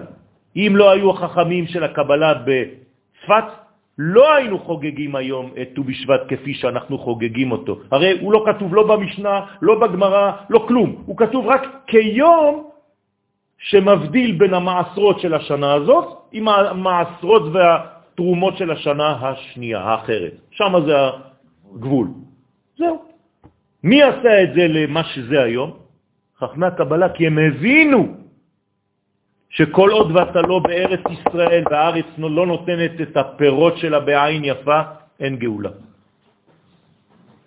אז היום זה דווקא לאט יותר. בוודאי. מה זה לאט לאט? זה מהר מהר. בוודאי. לא, לא בקטע של בקטע שהארץ נותנת פירות. אלא מה? מה זה הפירות של הארץ? אתה חושב שזה רק הפרדסים? תראה את הילדים שלנו. תראה את הילדים הקטנים, כמו מלאכים, קודם כל הם יפים, כמו שאף פעם לא היו ילדים יפים כאלה בעולם. אתה לא יודע מאיפה הם יוצאים, כמו מלאכים. אתה מסתכל על ההורים, אתה מסתכל על הילד, אתה אומר, יש פה דפקט, מה, מה קרה כאן? מאיפה יצא לך כזאת? מאיפה יצא פרי, פרי כזה? אתם לא מבינים שזה זן אחר? זה זן חדש? זה משהו מעולם אחר. זה נשמות של עולם התיקון כבר, נגמר, של גמר התיקון. אז הפירות האלה, הפירות בשוק,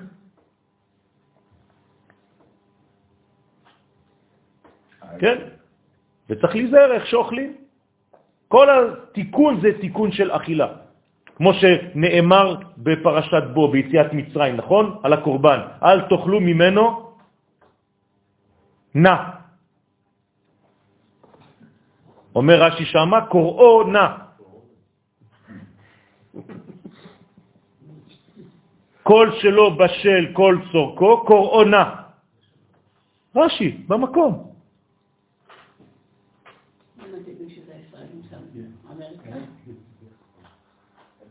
כי היא פגמה בשורשה שבשכינה. הדתיים האלה כל הזמן מוצאים פטנטים בכל מקום, בכל זה. אי אפשר לצאת. אתם רואים מה זה עם ישראל? כל הזמן דורש, תילי תהילים, חופר.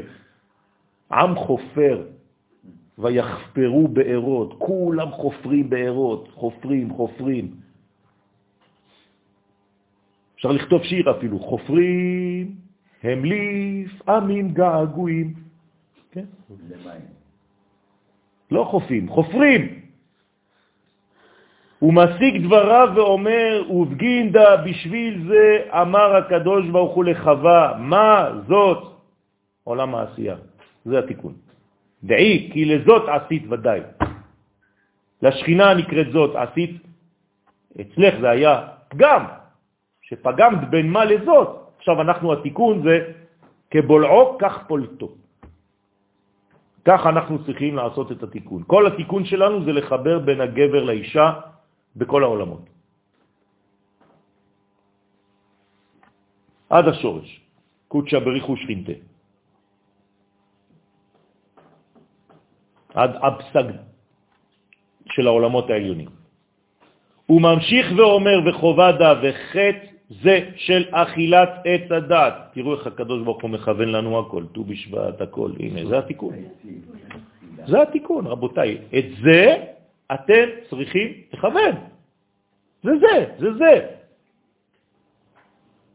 אין הרבה דברים בט"ו בשבט. תשמחו, תקייפו, תעשו מה שאתם רוצים.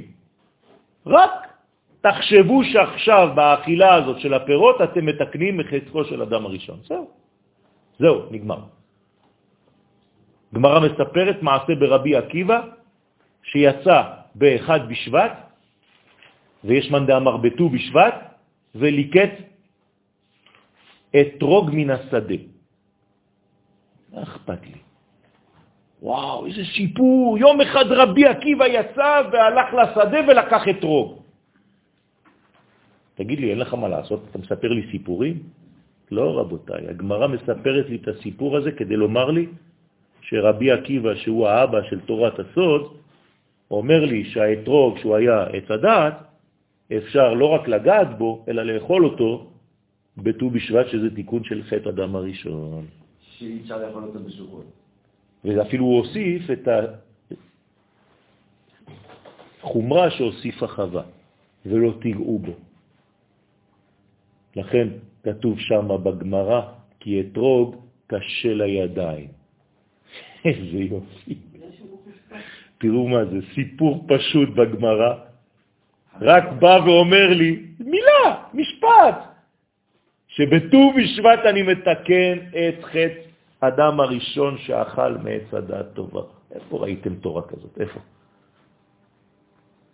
דווקא רבי עקיבא, כי הוא, הוא בעל התיקון.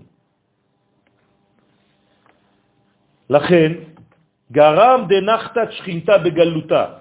אני לא צועק עליכם, כן? אני פשוט uh, בהתלהבות. גרם שהשכינה ירדה בגלות. אז אנחנו צריכים להציל אותה. אנחנו גיבורים. תפסיקו לחשוב שאתם חלשים, אתם חזקים. אנחנו גיבורים, אל תפחדו, גם אם גדלתם בשיטות אחרות. תודו על האמת, תהיו אנשים אמיתיים.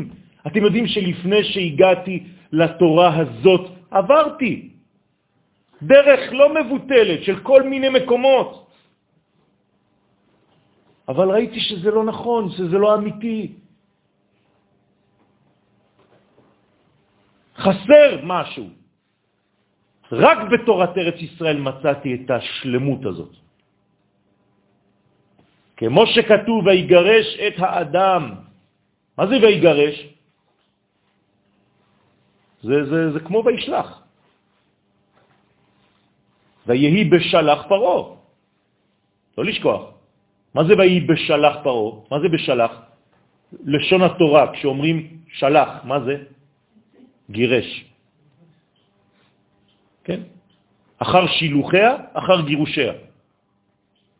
אדם ששולח את אשתו זה נקרא מגרש אותה. אז מה קרה בעצם? גירושי. הנה, ויגרש את האדם. הקדוש ברוך הוא גרש את מי? את מי שהיה אמור להיות? הבת זוגו. הנה הגירושים הראשונים בהיסטוריה. גירש אותו מגן עדן, אבל זה גירושים של מה? ש, שמצפים למה? לחזרה. ברגע שאתה מודה על האמת, אתה חוזר. ודרשו בזוהר, פרשת בראשית, דף נ"ג עמוד ב', שהשכינה הנקראת את, ויגרש את, נתגרשה על ידי האדם בגלות. הנה, השכינה חוותה את הגירושים האלה. אז אפשר לקרוא את זה לא ויגרש את האדם, אלא שהאדם גירש את. נכון, נכון, זה, זה מה שאומר הזוהר עכשיו, זה בדיוק זה. עכשיו, למה קוראים לה עת, לשכינה? כי היא באה. עת בארמית זה אטה, זה לבוא, כמו אותיות. עלמא דאטה, עולם האותיות, זה עולם פנימי, שאנחנו בעברית קוראים לו עולם הבא, ואנשים לא יודע למה בראש שלהם חושבים שזה רק בעתיד, למרות שזה בהווה, עולם הבא. דהבו ישראל עבדים מעשה אבותיהם, לפי שישראל עשו מעשה אבותיהם, רוצה לומר שגם הם פגמו בשכינה כמו אדם וחווה. כולם פגמו בחלק מהשכינה בדור שלו. חזרו, אנחנו חוזרים, לא לומדים מהחטאים של עצמנו, כי אנחנו בעצם חוזרים כל הזמן בגלגולים. ואנחנו כל הזמן עוברים את אותו מבחן. כמה פעמים אנחנו נכשלים באותו מבחן. רק שינו לנו את הנתונים הבסיסיים. זה אותו תרגיל. רק שם ה-x היה שווה 5, עכשיו זה שווה 10, אבל אתה לא הבנת בכלל את המהלך של התרגיל. אתה לא מבין איך עושים את זה, את המשוואה הזאת. ריבונו של עולם, כמה גלגולים. ובגינדה אמר, ובשביל זה אמר הקדוש ברוך הוא, ואף גם זאת בהיותם בארץ אויביהם, רוצה לומר שהשכינה נקראת זאת, גם היא שורה ביניהם בגלות. כולם בגלות. לכן לא מאסתים ולא געלתים לחלותם, להפר בריתי איתם. גם אם היו גירושים בינינו, זה לא סופי. מתי זה יכול להיות סופי? שחז ושלום, לא, היא חז ושלום הלכה עם גבר אחר. אז הוא לא יכול לחזור ולהתחתן איתה. אבל אישה רגילה שהתחתנה ולא הלכה עם גבר אחר, הוא יכול לחזור ולהתחתן איתה אם הוא לא כהן. בסדר?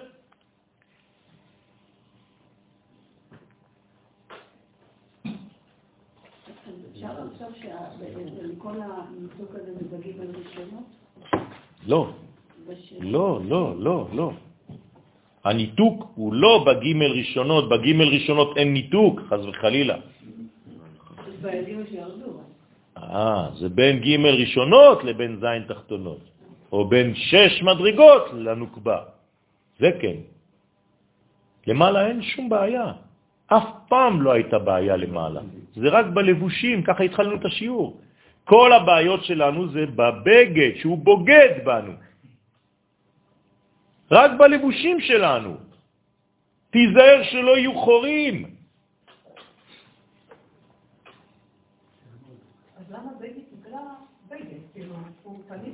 כאילו? לא, כי הוא צריך, הוא יכול או לבגוד, או שאני משתמש בו לצורך גילוי, לגמול למלכות. בא, גד. כן, בגד בוגד? כאילו. עניתי לך, אבל לא שמעת, בגלל שהיית עסוקה בשאלה השנייה שלך. ככה זה עובד, כן, כן, כן. בא, גד. או בגד, או בא, גד. זאת אומרת שזה משני הכיוונים. או שזה בוגד, או שמגיע מגד. ומי זה גד? גד גדוד יגודנו. מה זה אומר? שהוא בעצם החייל, והוא יגוד עקב. הוא יודע לעשות את התיקון, הוא חייל. בוודאי. אז תלוי איך קוראים את זה, או בגד או בגד. גומל דלים. ובא אמר דוד, ובשביל זה השכינה, בשביל השכינה הזאת אמר דוד, אם תחנה עליי מחנה, לא יירא ליבי. כלומר, אם מתחילה מלחמה, תראו מה עושים העיתונאים הפחדנים האלה כל היום, רק מפחידים את הציבור. וואי, מה היה? מה היה? מה היה? מה היה? כדור בראש, נגמר הסיפור. אבל נהיית פחדן. מה יקרה? מה תהיה התגובה? אתה, אתה יהודי מקורי, או שמא איבדת את התכונות הבסיסיות שלך של אומץ, של גבורה לאומית, של, של, של התנגדות אמיתית כדי לשמור על הזהות שלך. מה נהיית לי פה? אז אם תקום עליי מלחמה, בזאת אני בוטח. מה זה בזאת? בשכינה. פירוש בשכינה נקראת זאת אני בוטח, אין לי פחד, כי מדובר בעם ישראל, העם שאמור לגלות את תכונות השם בעולם. מה, עבריין כזה יפחיד אותי? הקבוצה של המנובלים האלה? שהמציאו לעצמם עם? ממה אתם פוחדים? איפה נהייתם? עשר דקות של עבודה, הכל מחוסל. ואמר די תמר, זה נאמר במלחמת גוג ומגוג. תשימו לב, זו המלחמה שלנו היום. היא סובבת על מה מלחמת גוג ומגוג, אתם יודעים? מה הפואנטה, מה הנושא של המלחמה הזאת? בשביל מה נלחמים כולם? מלחמת גוג ומגוג. ירושלים. זה היום? כן, זה בדיוק הנושא. אנחנו במלחמת גוג ומגוג. מה יקרה בשלב השני של המלחמה? מי ילחם נגד מי? הנצרות נגד האסלאם. ואנחנו נסתכל על המלחמה הזאת ונפחד, אבל הקדוש ברוך הוא יגיד לנו, מפני מה אתם מתייח, מת, מתפחדים, מתייראים?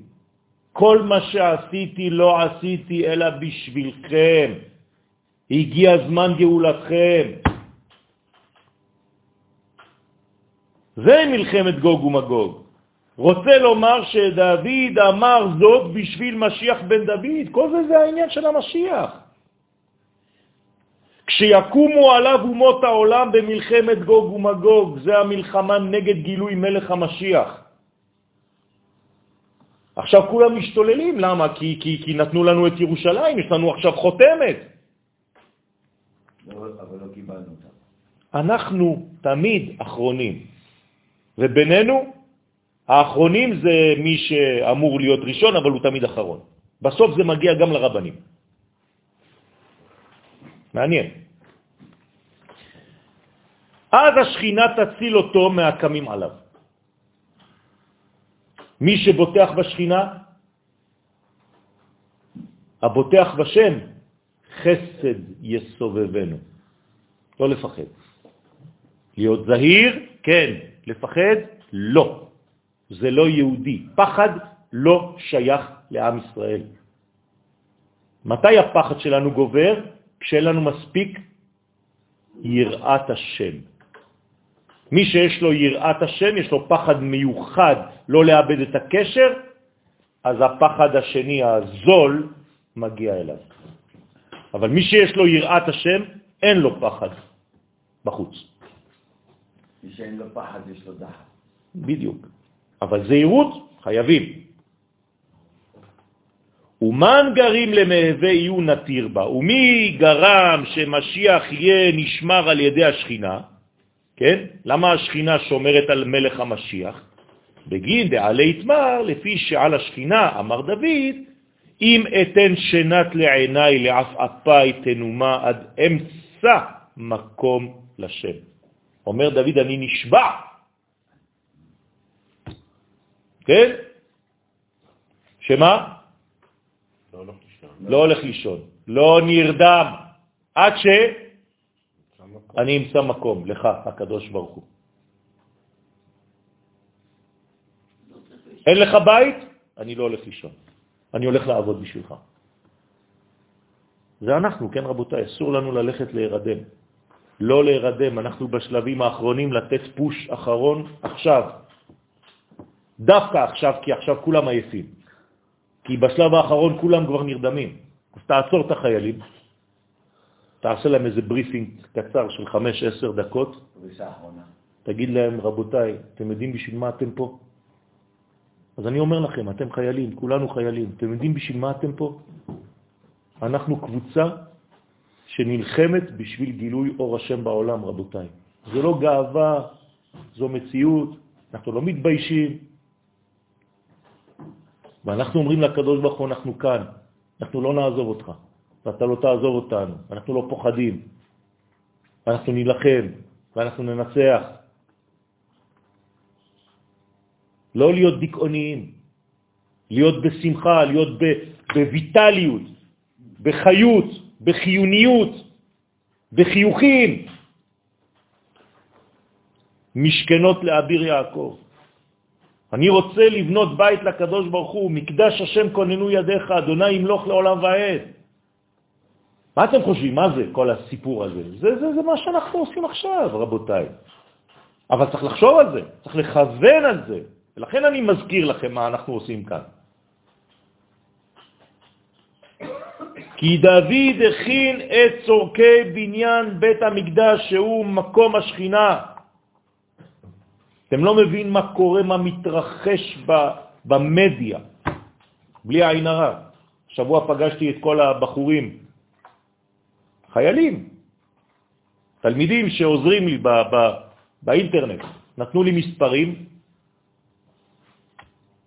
אורו עיניי, לא חשכו עיניי, אורו עיניי.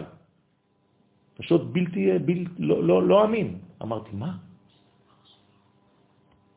אני, אני חשבתי שיש 100, 200, 300, 1,000, 2,000, 3,000, 10,000 שמסתכלים באינטרנט.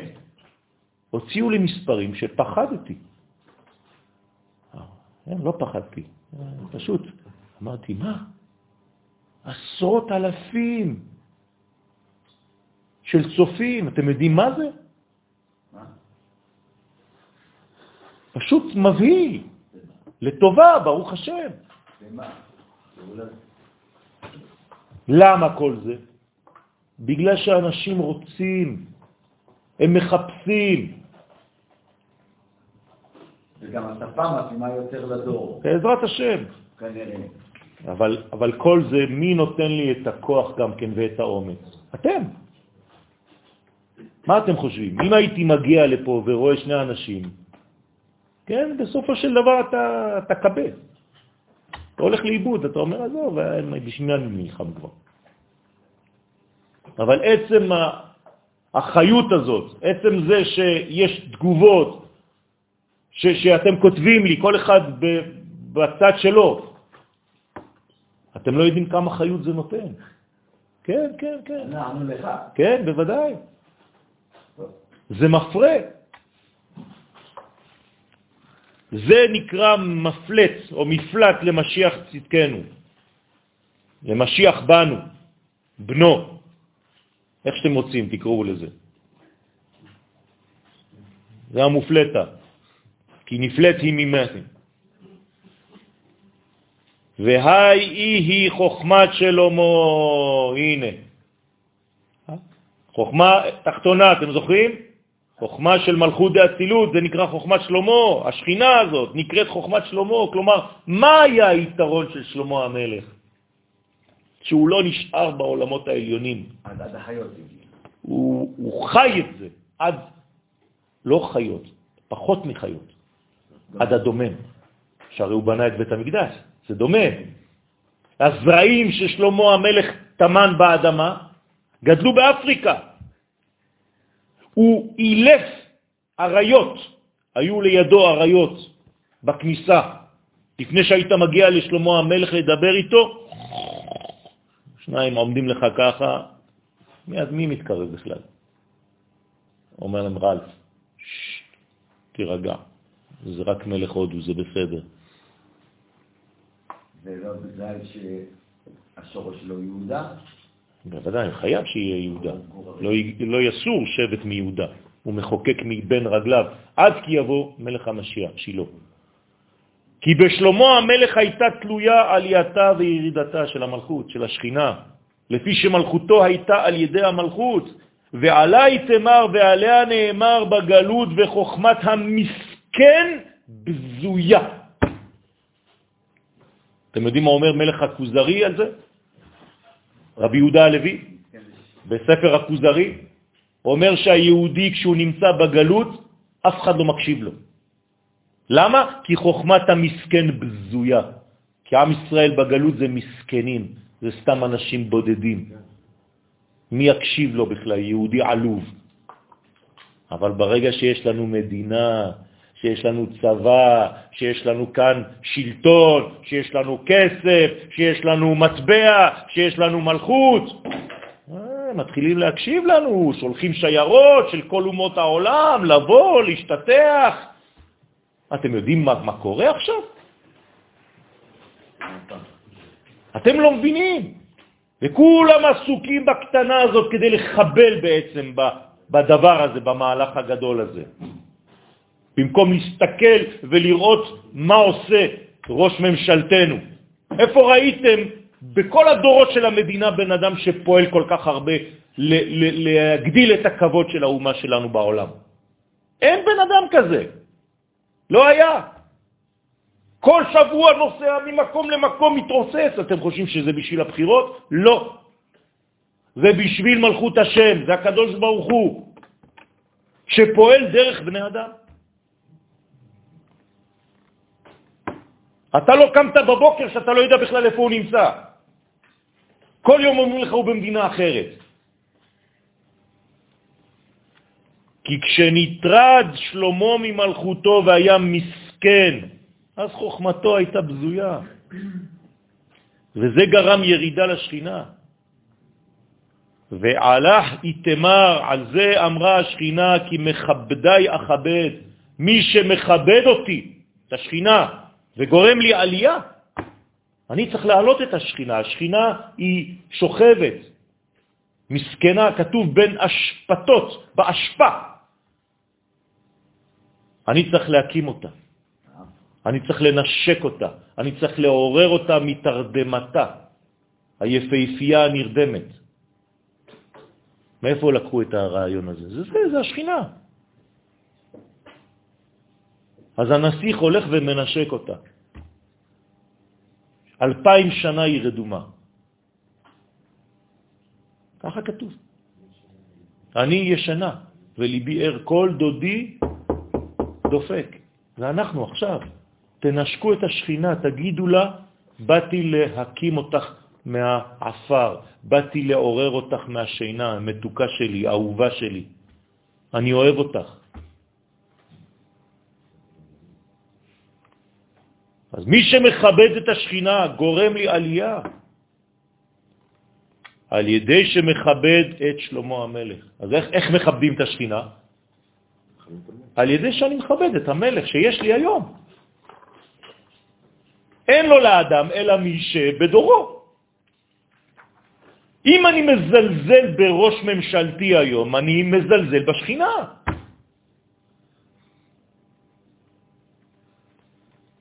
אז אני צריך לכבד אותו, כי אני מכבד את הקדוש ברוך הוא, הרי הוא לא פה במקרה, אתם מאמינים שיש השגחה פרטית, נכון?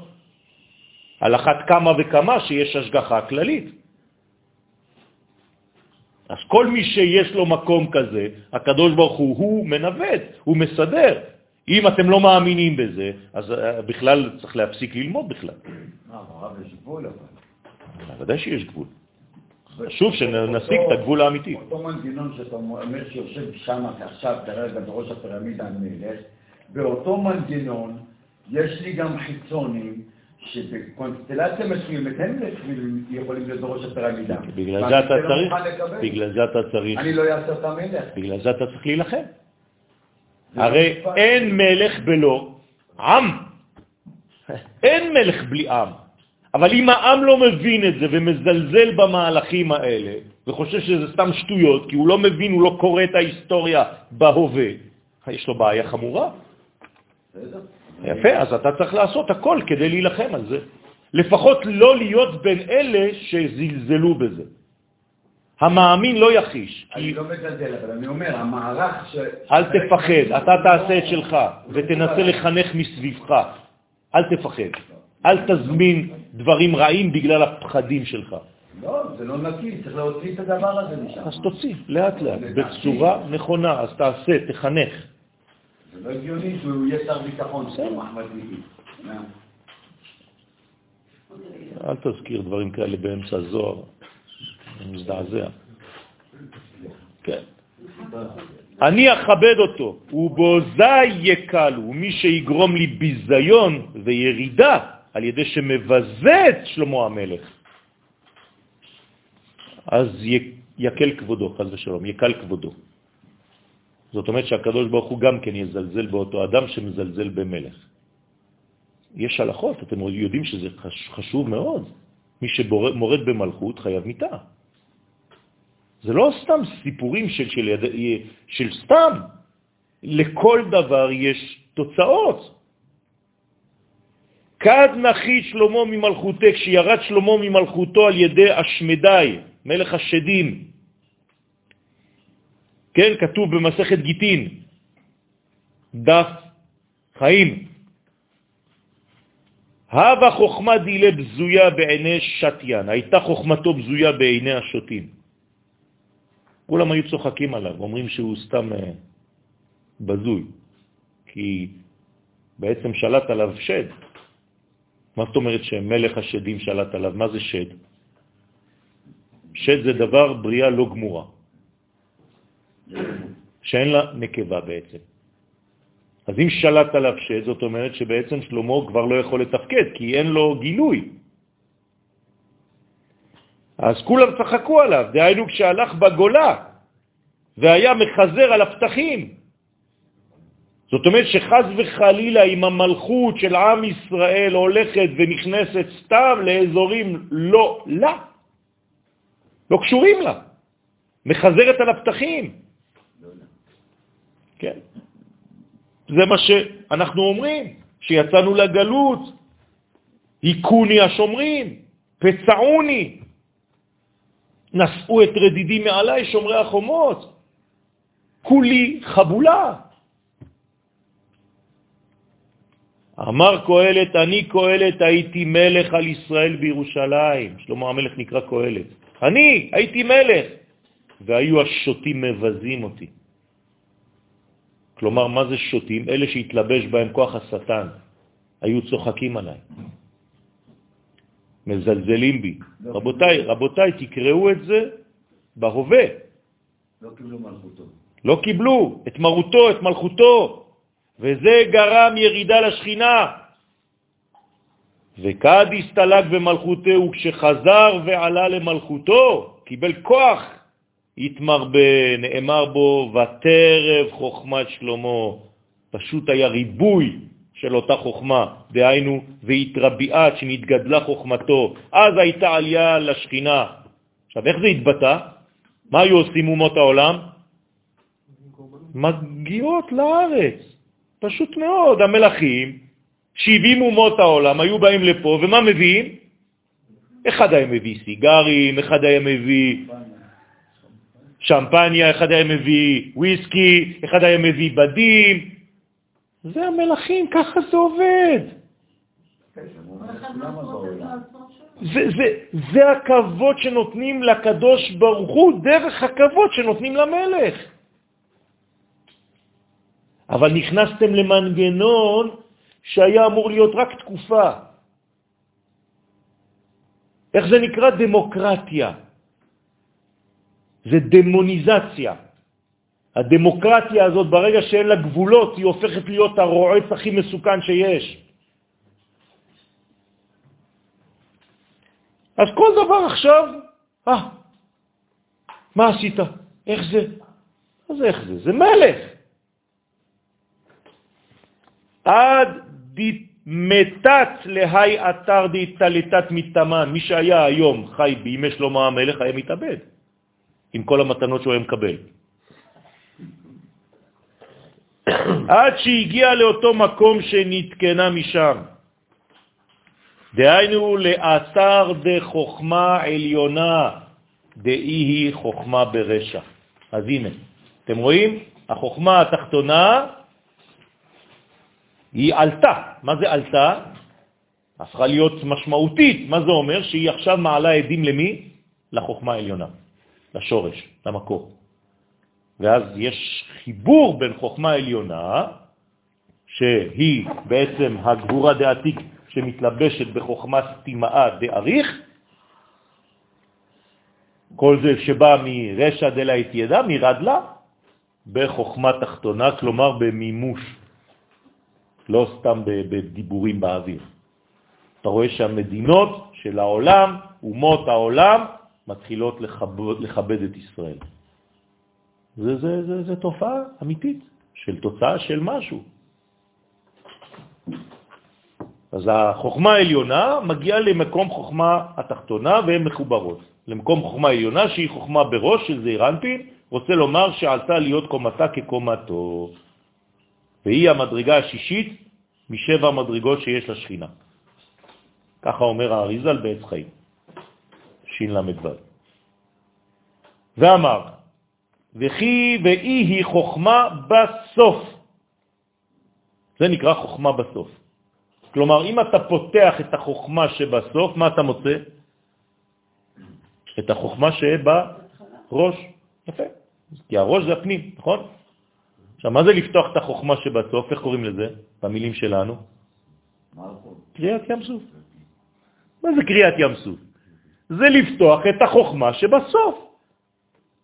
ים סוף. בקיעת ים סוף. אז אם אתה פותח, נכון? זה יוסף שמפלח את הנוקבה. לא נחשון ראשון. זה יוסף, זה ארונו של יוסף. ראה הים את הארון של יוסף וינוס. הים ראה וינוס, הירדן מסוב לאחור. מה, מה הפחיד אותם, את הירדן ואת הים? ארונו של יוסף. לא האור הגדול, ארונו, אור קטן. אם היו רואים את האור של יוסף, המים כבר היו נעלמים לגמרי. רק ארון. אור, אורון. בנימין לא, בנימין? כי בנימין שייך למלכות. הוא לא זכר. הוא יסוד קטן. הוא יסוד של המלכות, הוא לא יסוד של הזכר. יוסף הוא יסוד של הזכר, בנימין הוא שייך לנקבה כבר. צריך שיהיה זכר.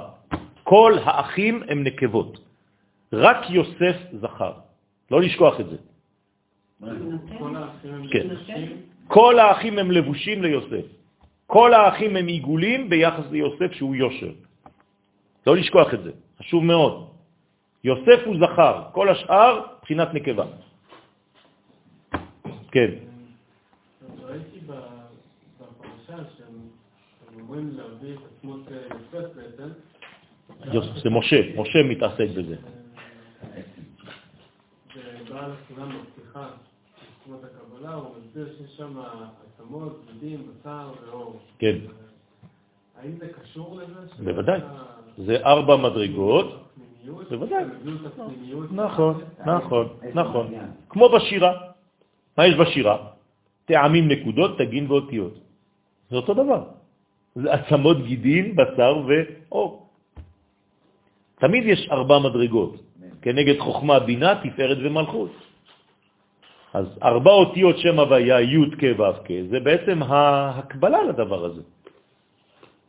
אז כל הבניין הזה חייב להיות בכל שלב ושלב. ואי היא חוכמה בסוף. בסדר? שהמלכות חוכמה בסוף, דהיינו כשירדה בסוף עולם האצילות, תחת זעיר אנפין, אז היא בחינת חוכמה בסוף. נכון? אמרנו, חוכמה בסוף, חוכמת התאה, חוכמה שמתלבשת במלכות של עולם האצילות, לא הזה, האצילות. אחרי זה זה מגיע לעולמנו. והיא תורה באמצעיתה, והיא סוד התורה באמצע. מה זה התורה באמצע? תפארת. יפה, התורה נמצאת בתפארת, אז מה העניין של התורה? מה היא באה לעשות לנו? לחבר לנו את החוכמה העליונה עם החוכמה התחתונה. זה מה שעושה התורה. כלומר, איך קוראים לזה בלשון שלנו? נבואה. ומה אומר רבי יהודה הלוי בספר הכוזרי? אין נבואה אפשרית אלא בארץ ישראל. זהו. לכן אין תורה כתורת ארץ ישראל, גמרא מפורשת. למה? כי רק בארץ ישראל יש חיבור בין העליונים ובין התחתונים. זהו. פשוט מאוד, זה מתמטי. וזה גם תורת ארץ ישראל. זה הזוהר, זה תורת ארץ ישראל. לכן דורשים תחזי, בוא וראה, ולא בוא ושמע, כמו בגמרא, תשמע, שזה תלמוד בבלי. כאן זה בוא וראה. אני לא מדבר איתך על דברים ששמעתי, שמועות. ראיתי. זה משהו אחר, זה תורת ארץ ישראל כבר. יש ספר שלם שנקרא שמעתי. עכשיו זה כבר יותר מזה. זה אני רואה. זה חוש הראייה כבר. דהיינו, כשהיא עומדת נגד התפארת דזעיר אנפין, מחזה ולמטה, אז יש מחזה ולמטה ויש מחזה ולמעלה, פשוט מאוד. זאת התורה. ואתה חייב לעשות את החיבור עם הזכר והנקבה. לכן כשמרימים ספר תורה, לא אומרים זאת התורה אשר שם משה, וזאת התורה. חייבים את הוו הזאת. והרבה אנשים לא אומרים, הם אומרים זאת התורה, לא, וזאת התורה.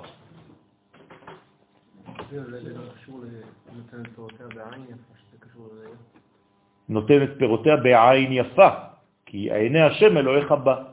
אז כשהפירות הם בריבוי, זה נקרא עין יפה, או עין טובה, כן? זה הבניין הגדול ביותר. איך אתה מוצא לך אישה? עם עיניה טובות. צריך להסתכל על העיניים של האישה. מה זאת אומרת? זה לא שיש לה עיניים יפות, זה גם אה, לא מזיק. אבל אה, אם היא generous, אם היא ממש נדיבה, אם היא large, אקסטרה large, שלוש אקסטרה large, נותנת, נותנת, נותנת, זאת האישה. אישה קטנה, אגואיסטית, פחתנית, שרוצה הכל לסגור, זה לא מה שכתוב. חז"ל אומר שאישה קלה שעיניה טובות, לא צריך לבדוק אפילו את הגוף שלה. ככה כתוב. אין כל גופה צריך בדיקה. היום בודקים את הגוף, כי לא יודעים. כן, אתה נותן את מסוג אחר. אז לכן הוא מפרש בעמודה דאמצעיתה תורת אמת. כשהיא עומדת בתפארת בעמוד האמצעי נקראת המלכות תורת אמת. זה נקרא תורת אמת. תורת ארץ ישראל נקראת תורת אמת. תורת הקבלה נקראת תורת האמת. חכמי הקבלה נקראים חכמי האמת. אי אפשר להיות מקובל בחו"ל, זה, זה תרתי דה סתרי, אין דבר כזה. מקובל זה ארץ ישראל. דרך אגב, רבי זה רק בארץ ישראל. זה ראשי תיבות, רב בארץ ישראל. שם זה יכול להיות רב או רבם, או רובין הוד. כן? אבל רבי זה ארץ ישראל. ולפי מורי ורבי, אי אפשר לקרוא לרב רב אם הוא לא גם בקי ולמד בתורת הקבלה. רבי בארץ ישראל. אז הוא צריך להשלים את החלק הזה בלימוד שלו. רב זה לשון ריבוי, הוא צריך שיהיה שלם ומלא בכל התחומים. לא ייתכן שאתה שואל אותו שאלה פה והוא אומר לך, זה אני לא יודע, זה לא התחום שלי. אין דבר כזה. לא התחום שלך, תעבוד על זה. הזמינו אותי לתת הרצאה עם איזה רב גדול שבא מצרפת, והיו איזה 600 איש באולם, אז היה כאילו איזה ויכוח בינינו על ארץ ישראל. אז באמצע היא נכנס לי איזה מין סוגיה קטנה, אז הוא אומר לי, זה לא פייר. אמרתי לו, מה לא פייר? הוא אומר לי, אתה בקי בדבר הזה, בעניינים האלה, אתה למדת את זה, אני לא. אמרתי לו, אתה שומע מה שאתה אומר? אתה בא לתת הרצאה ביחד איתי על נושא שאתה אומר שאתה לא למדת ואתה מתווכח איתי? הרי עכשיו אתה פסלת את עצמך. ההוא הסריט את הסרט, מחק את כל הקטע הזה. אמרתי לו, עכשיו עשית טעות חמורה, כי בגללך יהודים בחוץ לארץ שהיו אמורים לראות את הסרט הזה, כשאני מעמיד אותו במקום, אז הם חושבים שזה היה הכל רק כדי לתת, לתת ליטופים אחד לשני. אבל אני רק רוצה להזכיר לך שאת הרב הזה אני אוהב. הוא אפילו מאותה משפחה שלי, אני אוהב אותו, אבל אני יכול להתווכח, זה מלחמתה של תורה. אתה משקר לאנשים. זה לשם שמיים שאנחנו עושים את זה. הוא אוהב אותי ואני אוהב אותו, ואני אמרתי לו שאני אוהב אותו, ואני מתקשר אליו ואני אומר לו שאני מכבד ואוהב אותו. אבל מותר לי לחלוק עליו, ומותר לו לחלוק עליי. את זה אתה מחקת? איזה מין תורה אתה נותן? מפלסטיק?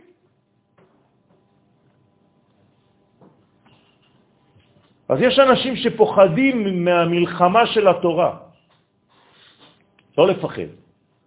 ברגע שאתה, יש לך קונביקציה, שאתה יודע מה אתה אומר, שאתה לומד את מה שאתה אומר, ושיש מאחוריך גב, אל תפחד. יכולים לחלוק, זה בסדר גמור, מחלוקת זה בסדר גמור. זה יחדד אותי עוד יותר. זה יחדד אותו עוד יותר, זה בסדר גמור.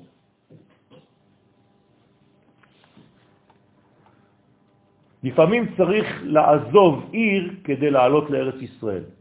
הגמרא מספרת סיפור, שרבי יהודה ברח מהרב שלו, הלך לעיר אחרת. למה? כי הרב שלו אמר לו לא לעלות לארץ ישראל, ואסור לו לעשות משהו נגד הרב. אז מה הוא עשה? הוא הלך לגור בעיר אחרת, שהרב שלו כבר לא אותה העיר, ואז הוא החליט לעלות לארץ, ועלה בכל זאת. הבנת? זה שיעור לחיים. כי בו נאמר, תיתן אמת ליעקב. רבותיי, תהיו אמיתיים. גם אם זה לא מתאים למה שחונכתם, תנסו לבדוק אם זאת האמת האמיתית. לא לפחד, רבותיי. אם לא, זה זיוף מה שאתם עושים. אני לא רוצה להיות מזייף. כשאני שר, אני רוצה לשיר נקי, נכון? אם לא, עננים, גשם. בשנות בצורת תזייף. אבל למה אתה מזייף? אם זאת התורה האמיתית, תהיה כנה, תהיה אמיתי. אז אני רוצה להיות כן. והוא בחינת תורה שבכתב, לעלה תורת חכם, כשהיא למעלה, בחוכמה דזה, אז היא נקראת תורת חכם. יש ספר כזה, ספר תורת חכם. בעצם למה הוא קרא לספר הזה ככה?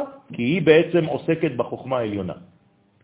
אז יש חוכמה תחתונה ויש חוכמה עליונה. כי בחוכמה הוא שורש התורה, ומלך המשיח יהיה בקי בחוכמה העליונה ובחוכמה התחתונה. לטאטה חוכמת שלמה, הנה, למטה, כשהיא למטה, תחת זה אירנפין, אז היא נקראת חוכמת שלמה. חוכמה שלמה, שהעליון ירד לתחתון. ואז אני יודע אפילו באדמה, בחומר, לראות את הקדושה. איך קוראים לזה? ט"ו בשבט. בפירות אני יכול לגלות את הקדושה, באדמה של ארץ ישראל אני יכול לגלות את הקדושה העליונה. מי שלא מבין את זה, איפה הוא מחפש את הקדושה? רק בלימודים הרוחניים. ועוד יותר רוחני זה רוחני. אה, אם זה רוחני, רוחני זה בכלל לא, לא, לא רואה אותו, ממטר. כן, אז רוחני יש באיראן. פה צריך להיות רוח וגשם. משיב הרוח ומוריד עד לגשמיות. זה מה שצריך להיות. אז תאכל פירות ותאכל את ארץ ישראל. היו בוכים התנאים כשהיו אוכלים את הפירות בט"ו בשבט. היו אומרים לתלמידים שלהם, אתם לא מבינים, אנחנו רק דורשים, דורשים, דורשים, מדברים דברי תורה. בארץ ישראל אתה אפילו לא צריך לדבר, רק תאכל את הפירות של הארץ, אתה כבר מתמלא בתורה. איפה החיסרון עד לציון? זאת אומרת, יש ארץ ישראל, יש פירות. כן. מה יהיה לציון? ציון זה המדרגה פנימית יותר, זה יוסף. מדרגה שהיא גנוזה בחומר, זה הציון. יוסף הצדיק נקרא ציון. גמטריה ציון זה כמו הגמטריה של יוסף. מה זה יוסף? צדיק לבוש במה? בבגדים של אופנה. לא של עוף, של חלנה. עוף של חנה? כן, של אופנה. כלומר, אם היית מסתכל על יוסף, הוא היה חתיך. יוסף היה חתיך. היה רב, רבי, חתיך. יפה תואר, מתלבש יפה, עם כותונת פסים, כן, ורסאצ'ה. ככה היה רמח"ל, דרך אגב. רבי משה חיים לוצטו, אחד מגדולי המקובלים, היה כל כך חתיך, איטלקי, שאנשים שראו אותו אמרו, זה רב זה? כן, כי מה זה רב? אם אין לך את הלבוש, אתה לא רב, אתה, אף אחד לא מסתכל עליך כבר. כן? אני זוכר פעם היה בכפר, כשעדיין הייתי בכפר, נכנס פעם בשבת אחד, וואי, גדול, עם גלימה, הכל, זקן, כולם קמו, מסכן, הוא אומר לי, אפשר ללמוד? זו פעם ראשונה שאני נכנס לשיעור. בחיים! אתמול הלכתי לקנות את הלבוש. הנה, ככה האנשים של הדור שלנו. טיפשות, פשוט טיפשות. יש לי חבר שיש לו 15 רבנויות, מבחני רבנות. הוא שם את כל הרבנים בכיס. הוא קרח, אין לו זקן, והוא טייס של מסוק קרב בצה"ל. ומי שמסתכל עליו ברחוב, מה זה? שני שקל אני נותן לו. זאת הבעיה של הדור שלנו. אל תסתכל בקנקן, אלא במה שיש בו. היום זה הכל כאן, כאן, כף א' נ', כן? לא רק קנקן. אל תסתכל לקנקן, אבל הבגדים חשובים. בוודאי, צריך לעשות את השילוב בין שניהם. זה לא רק בקנקן. זאת אומרת, שזה גם מאוד שווה, צריך לא להיות שהקנקן יהיה מאוד וואו. נכון, נכון, צריך שיהיה, האמת שהקנקן צריך להיות יותר שמן ממה שיש בו. אז זה נאמר כל שמעשיו מרובים מחוכמתו, אז חוכמתו מתקיימת. אבל כל מי שיש לו חוכמה ואין לו את המעשים, אז חוכמתו לא מתקיימת. נכון, נכון, זה הכלי, זה הכלי, זה כלי קיבול, חשוב מאוד. היום מי שיש לו את הגלימה שאמרתי לכם לקנות לעצמכם, לבנות, לתפור לעצמכם, לביאת המשיח, תעצבו אותה. הבבא סאלי הייתה לו גלימה כזאת שהוא הכין, הייתה בארון שלו. היום היא נמצאת אצל הרב מורד... שמואל אליהו. כן? הוא מסתובב איתה בשיעורים. מראים את הגלימה הזאת בכל הארץ. כן? אני זכיתי ללבוש את הטלית שלו. גם זה, זה אותה, מה זה? זה לבושים, לא, זה לבושים של הצדיק. זה לא סתם לבושים. הלבושים יש להם אנרגיה. אם הצדיק נכנס באותם לבושים, הלבושים ספגו את כוחו של הצדיק. אם הצדיק ישן במיטה, הסדינים ספגו את הצדיק. אני אגלה לכם סוד. יום אחד רב גדול מאוד, ש, שוואו, היה בשבילי. התגנבתי אחריו,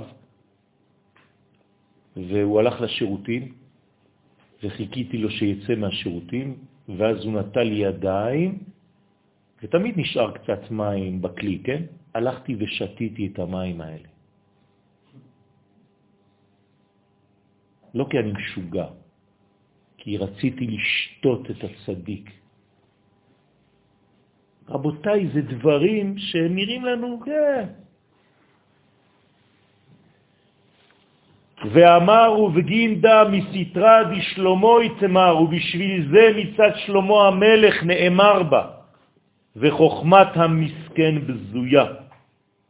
דנחיתת ב וסליקת ב, כי כששלמה ירד ממלכותו, אז גם השכינה ירדה, חז וחלילה. אסור להוריד את המלך, צריך לרומם אותו.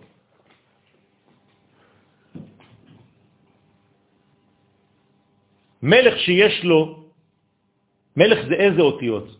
זה אותיות ה', נכון? בסוף. המלכות זה ה', הסופית. מלכות זה ה' האחרונה של שם הוויה, נכון? אז מה הוא צריך?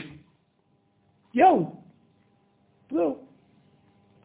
אם יש לו יאו, אם הקדוש ברוך הוא נתן לו את היאו,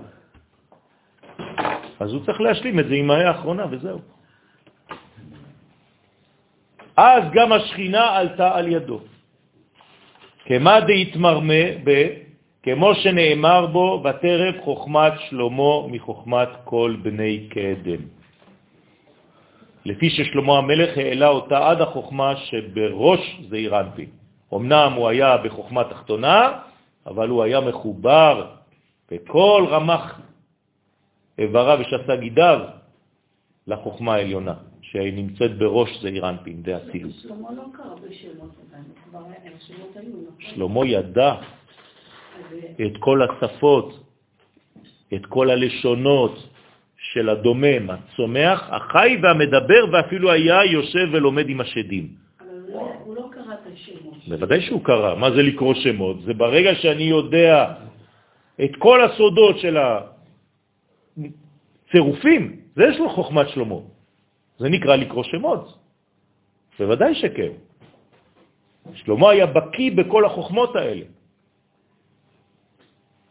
מה שלא העלו אותם כל הדורות הקודמים. כלומר, הוא הגיע לשלמות המלך שהשלום שלו. שיר השירים אשר לשלמה. עד כדי כך שהקדוש ברוך הוא בעצמו נקרא שלמה. בסדר. כן? לא לשכוח ששלמה זה אותיות למשה.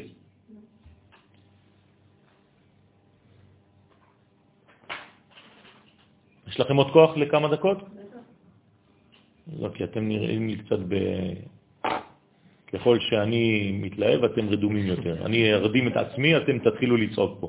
יכול שאתה תדלק אותנו. כן. ואמר, אבל בחייביה מה כתיבהו, אבל מה שכתוב ברשעים שאינם חוזרים בתשובה. כן? מה זה התשובה? איך קוראים לתשובה בעצם? במילים אחרות, מה זה תשובה? מה זה? מה זה? מה זה התשובה הזאת? גילוי השורש בתוצאה, גילוי החוכמה העליונה בחוכמה התחתונה, זה נקרא תשובה. אז מי שלא עושה את זה, אז שהשכינה אומרת, נתנני אדוני בידי, בידי לא אוכל קום. כן? רוצה לומר שגורמים לשכינה שתלך עם ישראל בגלות בין החיצונים, חז וחלילה. ואז אנשים שמחים. למה הם שמחים? תראו עד איפה זה הטיפשות הולכת. כי איתם. אז הם אומרים, איזה כיף! השכינה איתי בגלות! אתם מבינים? יש אנשים ששמחים מזה. הם אומרים, הנה כתוב, איפה שגלו ישראל, שכינתה גלתה עמהם, איזה כיף לנו. יש לי שכינה אפילו בניו יורק. שהם לא רוצים שיעזבו. אתם לא מבינים שזה עונש שיצאה בגללכם?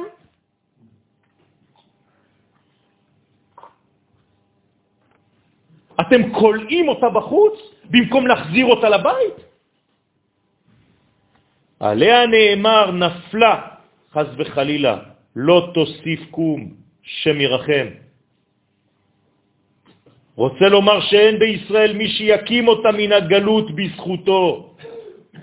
אחד לא מתעורר שם ואומר לכולם, מספיק, טעינו. ואמר, ואף על פי דלת לה רשו למכה מגרמה, ואף על פי שאין לה כוח לקום מעצמה ולצאת מן הגלות בזכותם של ישראל, אבל קודשא בריחו יקים לה, הקדוש ברוך הוא יקים אותה. כי אם הוא לא מתערב בתוך המהלך הזה, אז אללה יסתר. כמו שכתוב בישעיה, ואביט ואין עוזר, אני ממתין לכם ואף אחד לא מתעורר, אז אני צריך אני לעשות את העבודה. פירוש, הסתכלתי אם יש זכות בישראל שיהיה איזה עזר וסעד אל הקמת השכינה, ואשתומם ואין סומך. אני משתומם, אומר הקדוש ברוך הוא, אף אחד לא סומך את השכינה הזאת שנפלה. והתבוננתי ולא מצאתי סומך, לכן ותושע לי זרועי. אני חייב הקדוש ברוך הוא להיכנס, להיות פולשני בעולם שבראתי. אני אקים את השכינה בזרוע ימיני, דהיינו במידת החסד. זרוע זה אפשר להתייחס לזה גם לאלמנט התביעה, לאלמנט של... זה אלמנט של, של ימין. כן, הוא צריך להיות מישהו מהימין, אוקיי. כי הימין זה חסד.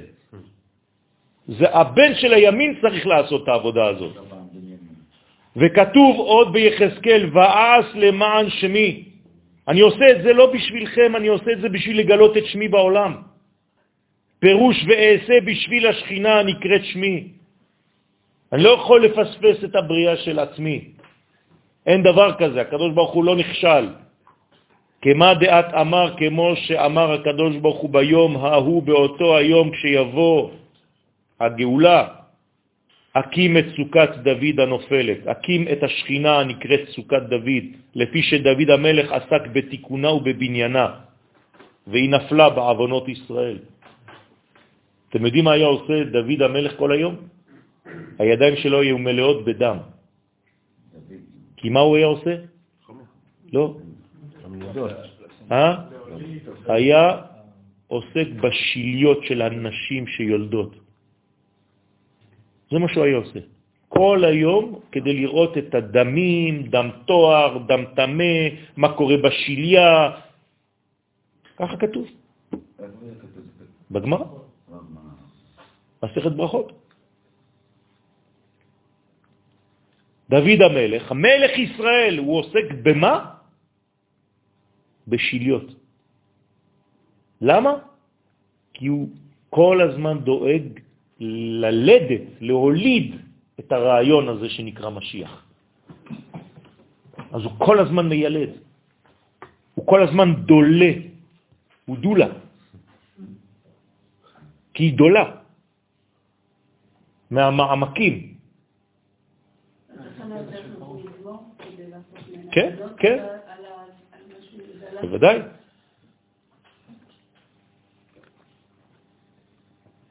ואנחנו כל הזמן מבקשים, תביא לנו גם עוד איזה דולה אחות. הב, הב, דלה. סתם. אולי, לא יודע. בוא רק נתחיל את המאמר הבא ונסיים כאן, ושואל, אומן גרים דנחתת לה מאתרה? מי גרם שהשכינה ירדה ממקומה? רוצה לומר, מי היה הראשון שגרם ירידת השכינה בגלות? שזה המחלה הכי קשה שיכולה להיות. כן? איך אפשר לשמוח בכלל בגלות?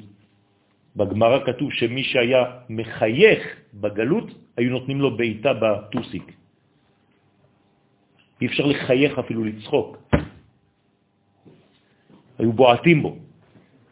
הוא משיב דה נחש. זה הנחש. מה זה הנחש? אמרתי לכם, חוכמה בלי לבושים, תורה בלי ארץ ישראל. זה נקרא נחש שפיתה את חווה והחטיא אותה. העיקר שתהיה לך חוויה. וואו, אתה לא יודע איזה תפילה. על ידי חטאה נפגמה שכינה שהיא שורשה, עד שירדה בגלות. כמה דעת אמר, כמו שנאמר, ויומר אדוני אלוהים אל הנחש, כי עשית זאת, הוא מפרש, דאי היא שכינתה, שעשית גם לשכינה הנקראת זאת, כי עשית זאת. דהיינו גרמת, והשתכחת יבשה, גרמת שנמצאת יבשה, יבשה. עשית את התורה יבשה. שלא קיבלה שפעה מספירות העליונות. היא לא יכולה לקבל, כי אין קשר בין העולמות, כי אתה לא בארץ ישראל. זה הגלות עכשיו. על ידי זה ונפלת מאתרה, נפלה השכינה ממקומה והלכה בגלות. לכן אמר הקדוש ברוך הוא לנחש, ארור אתה מכל הבהמה. קילל אותו. וגומר פירושו לייט, כן? לייטלה. דלה יהלן מלכין ושליטין על דסמיך. עשה אותו אקסטרה לייט.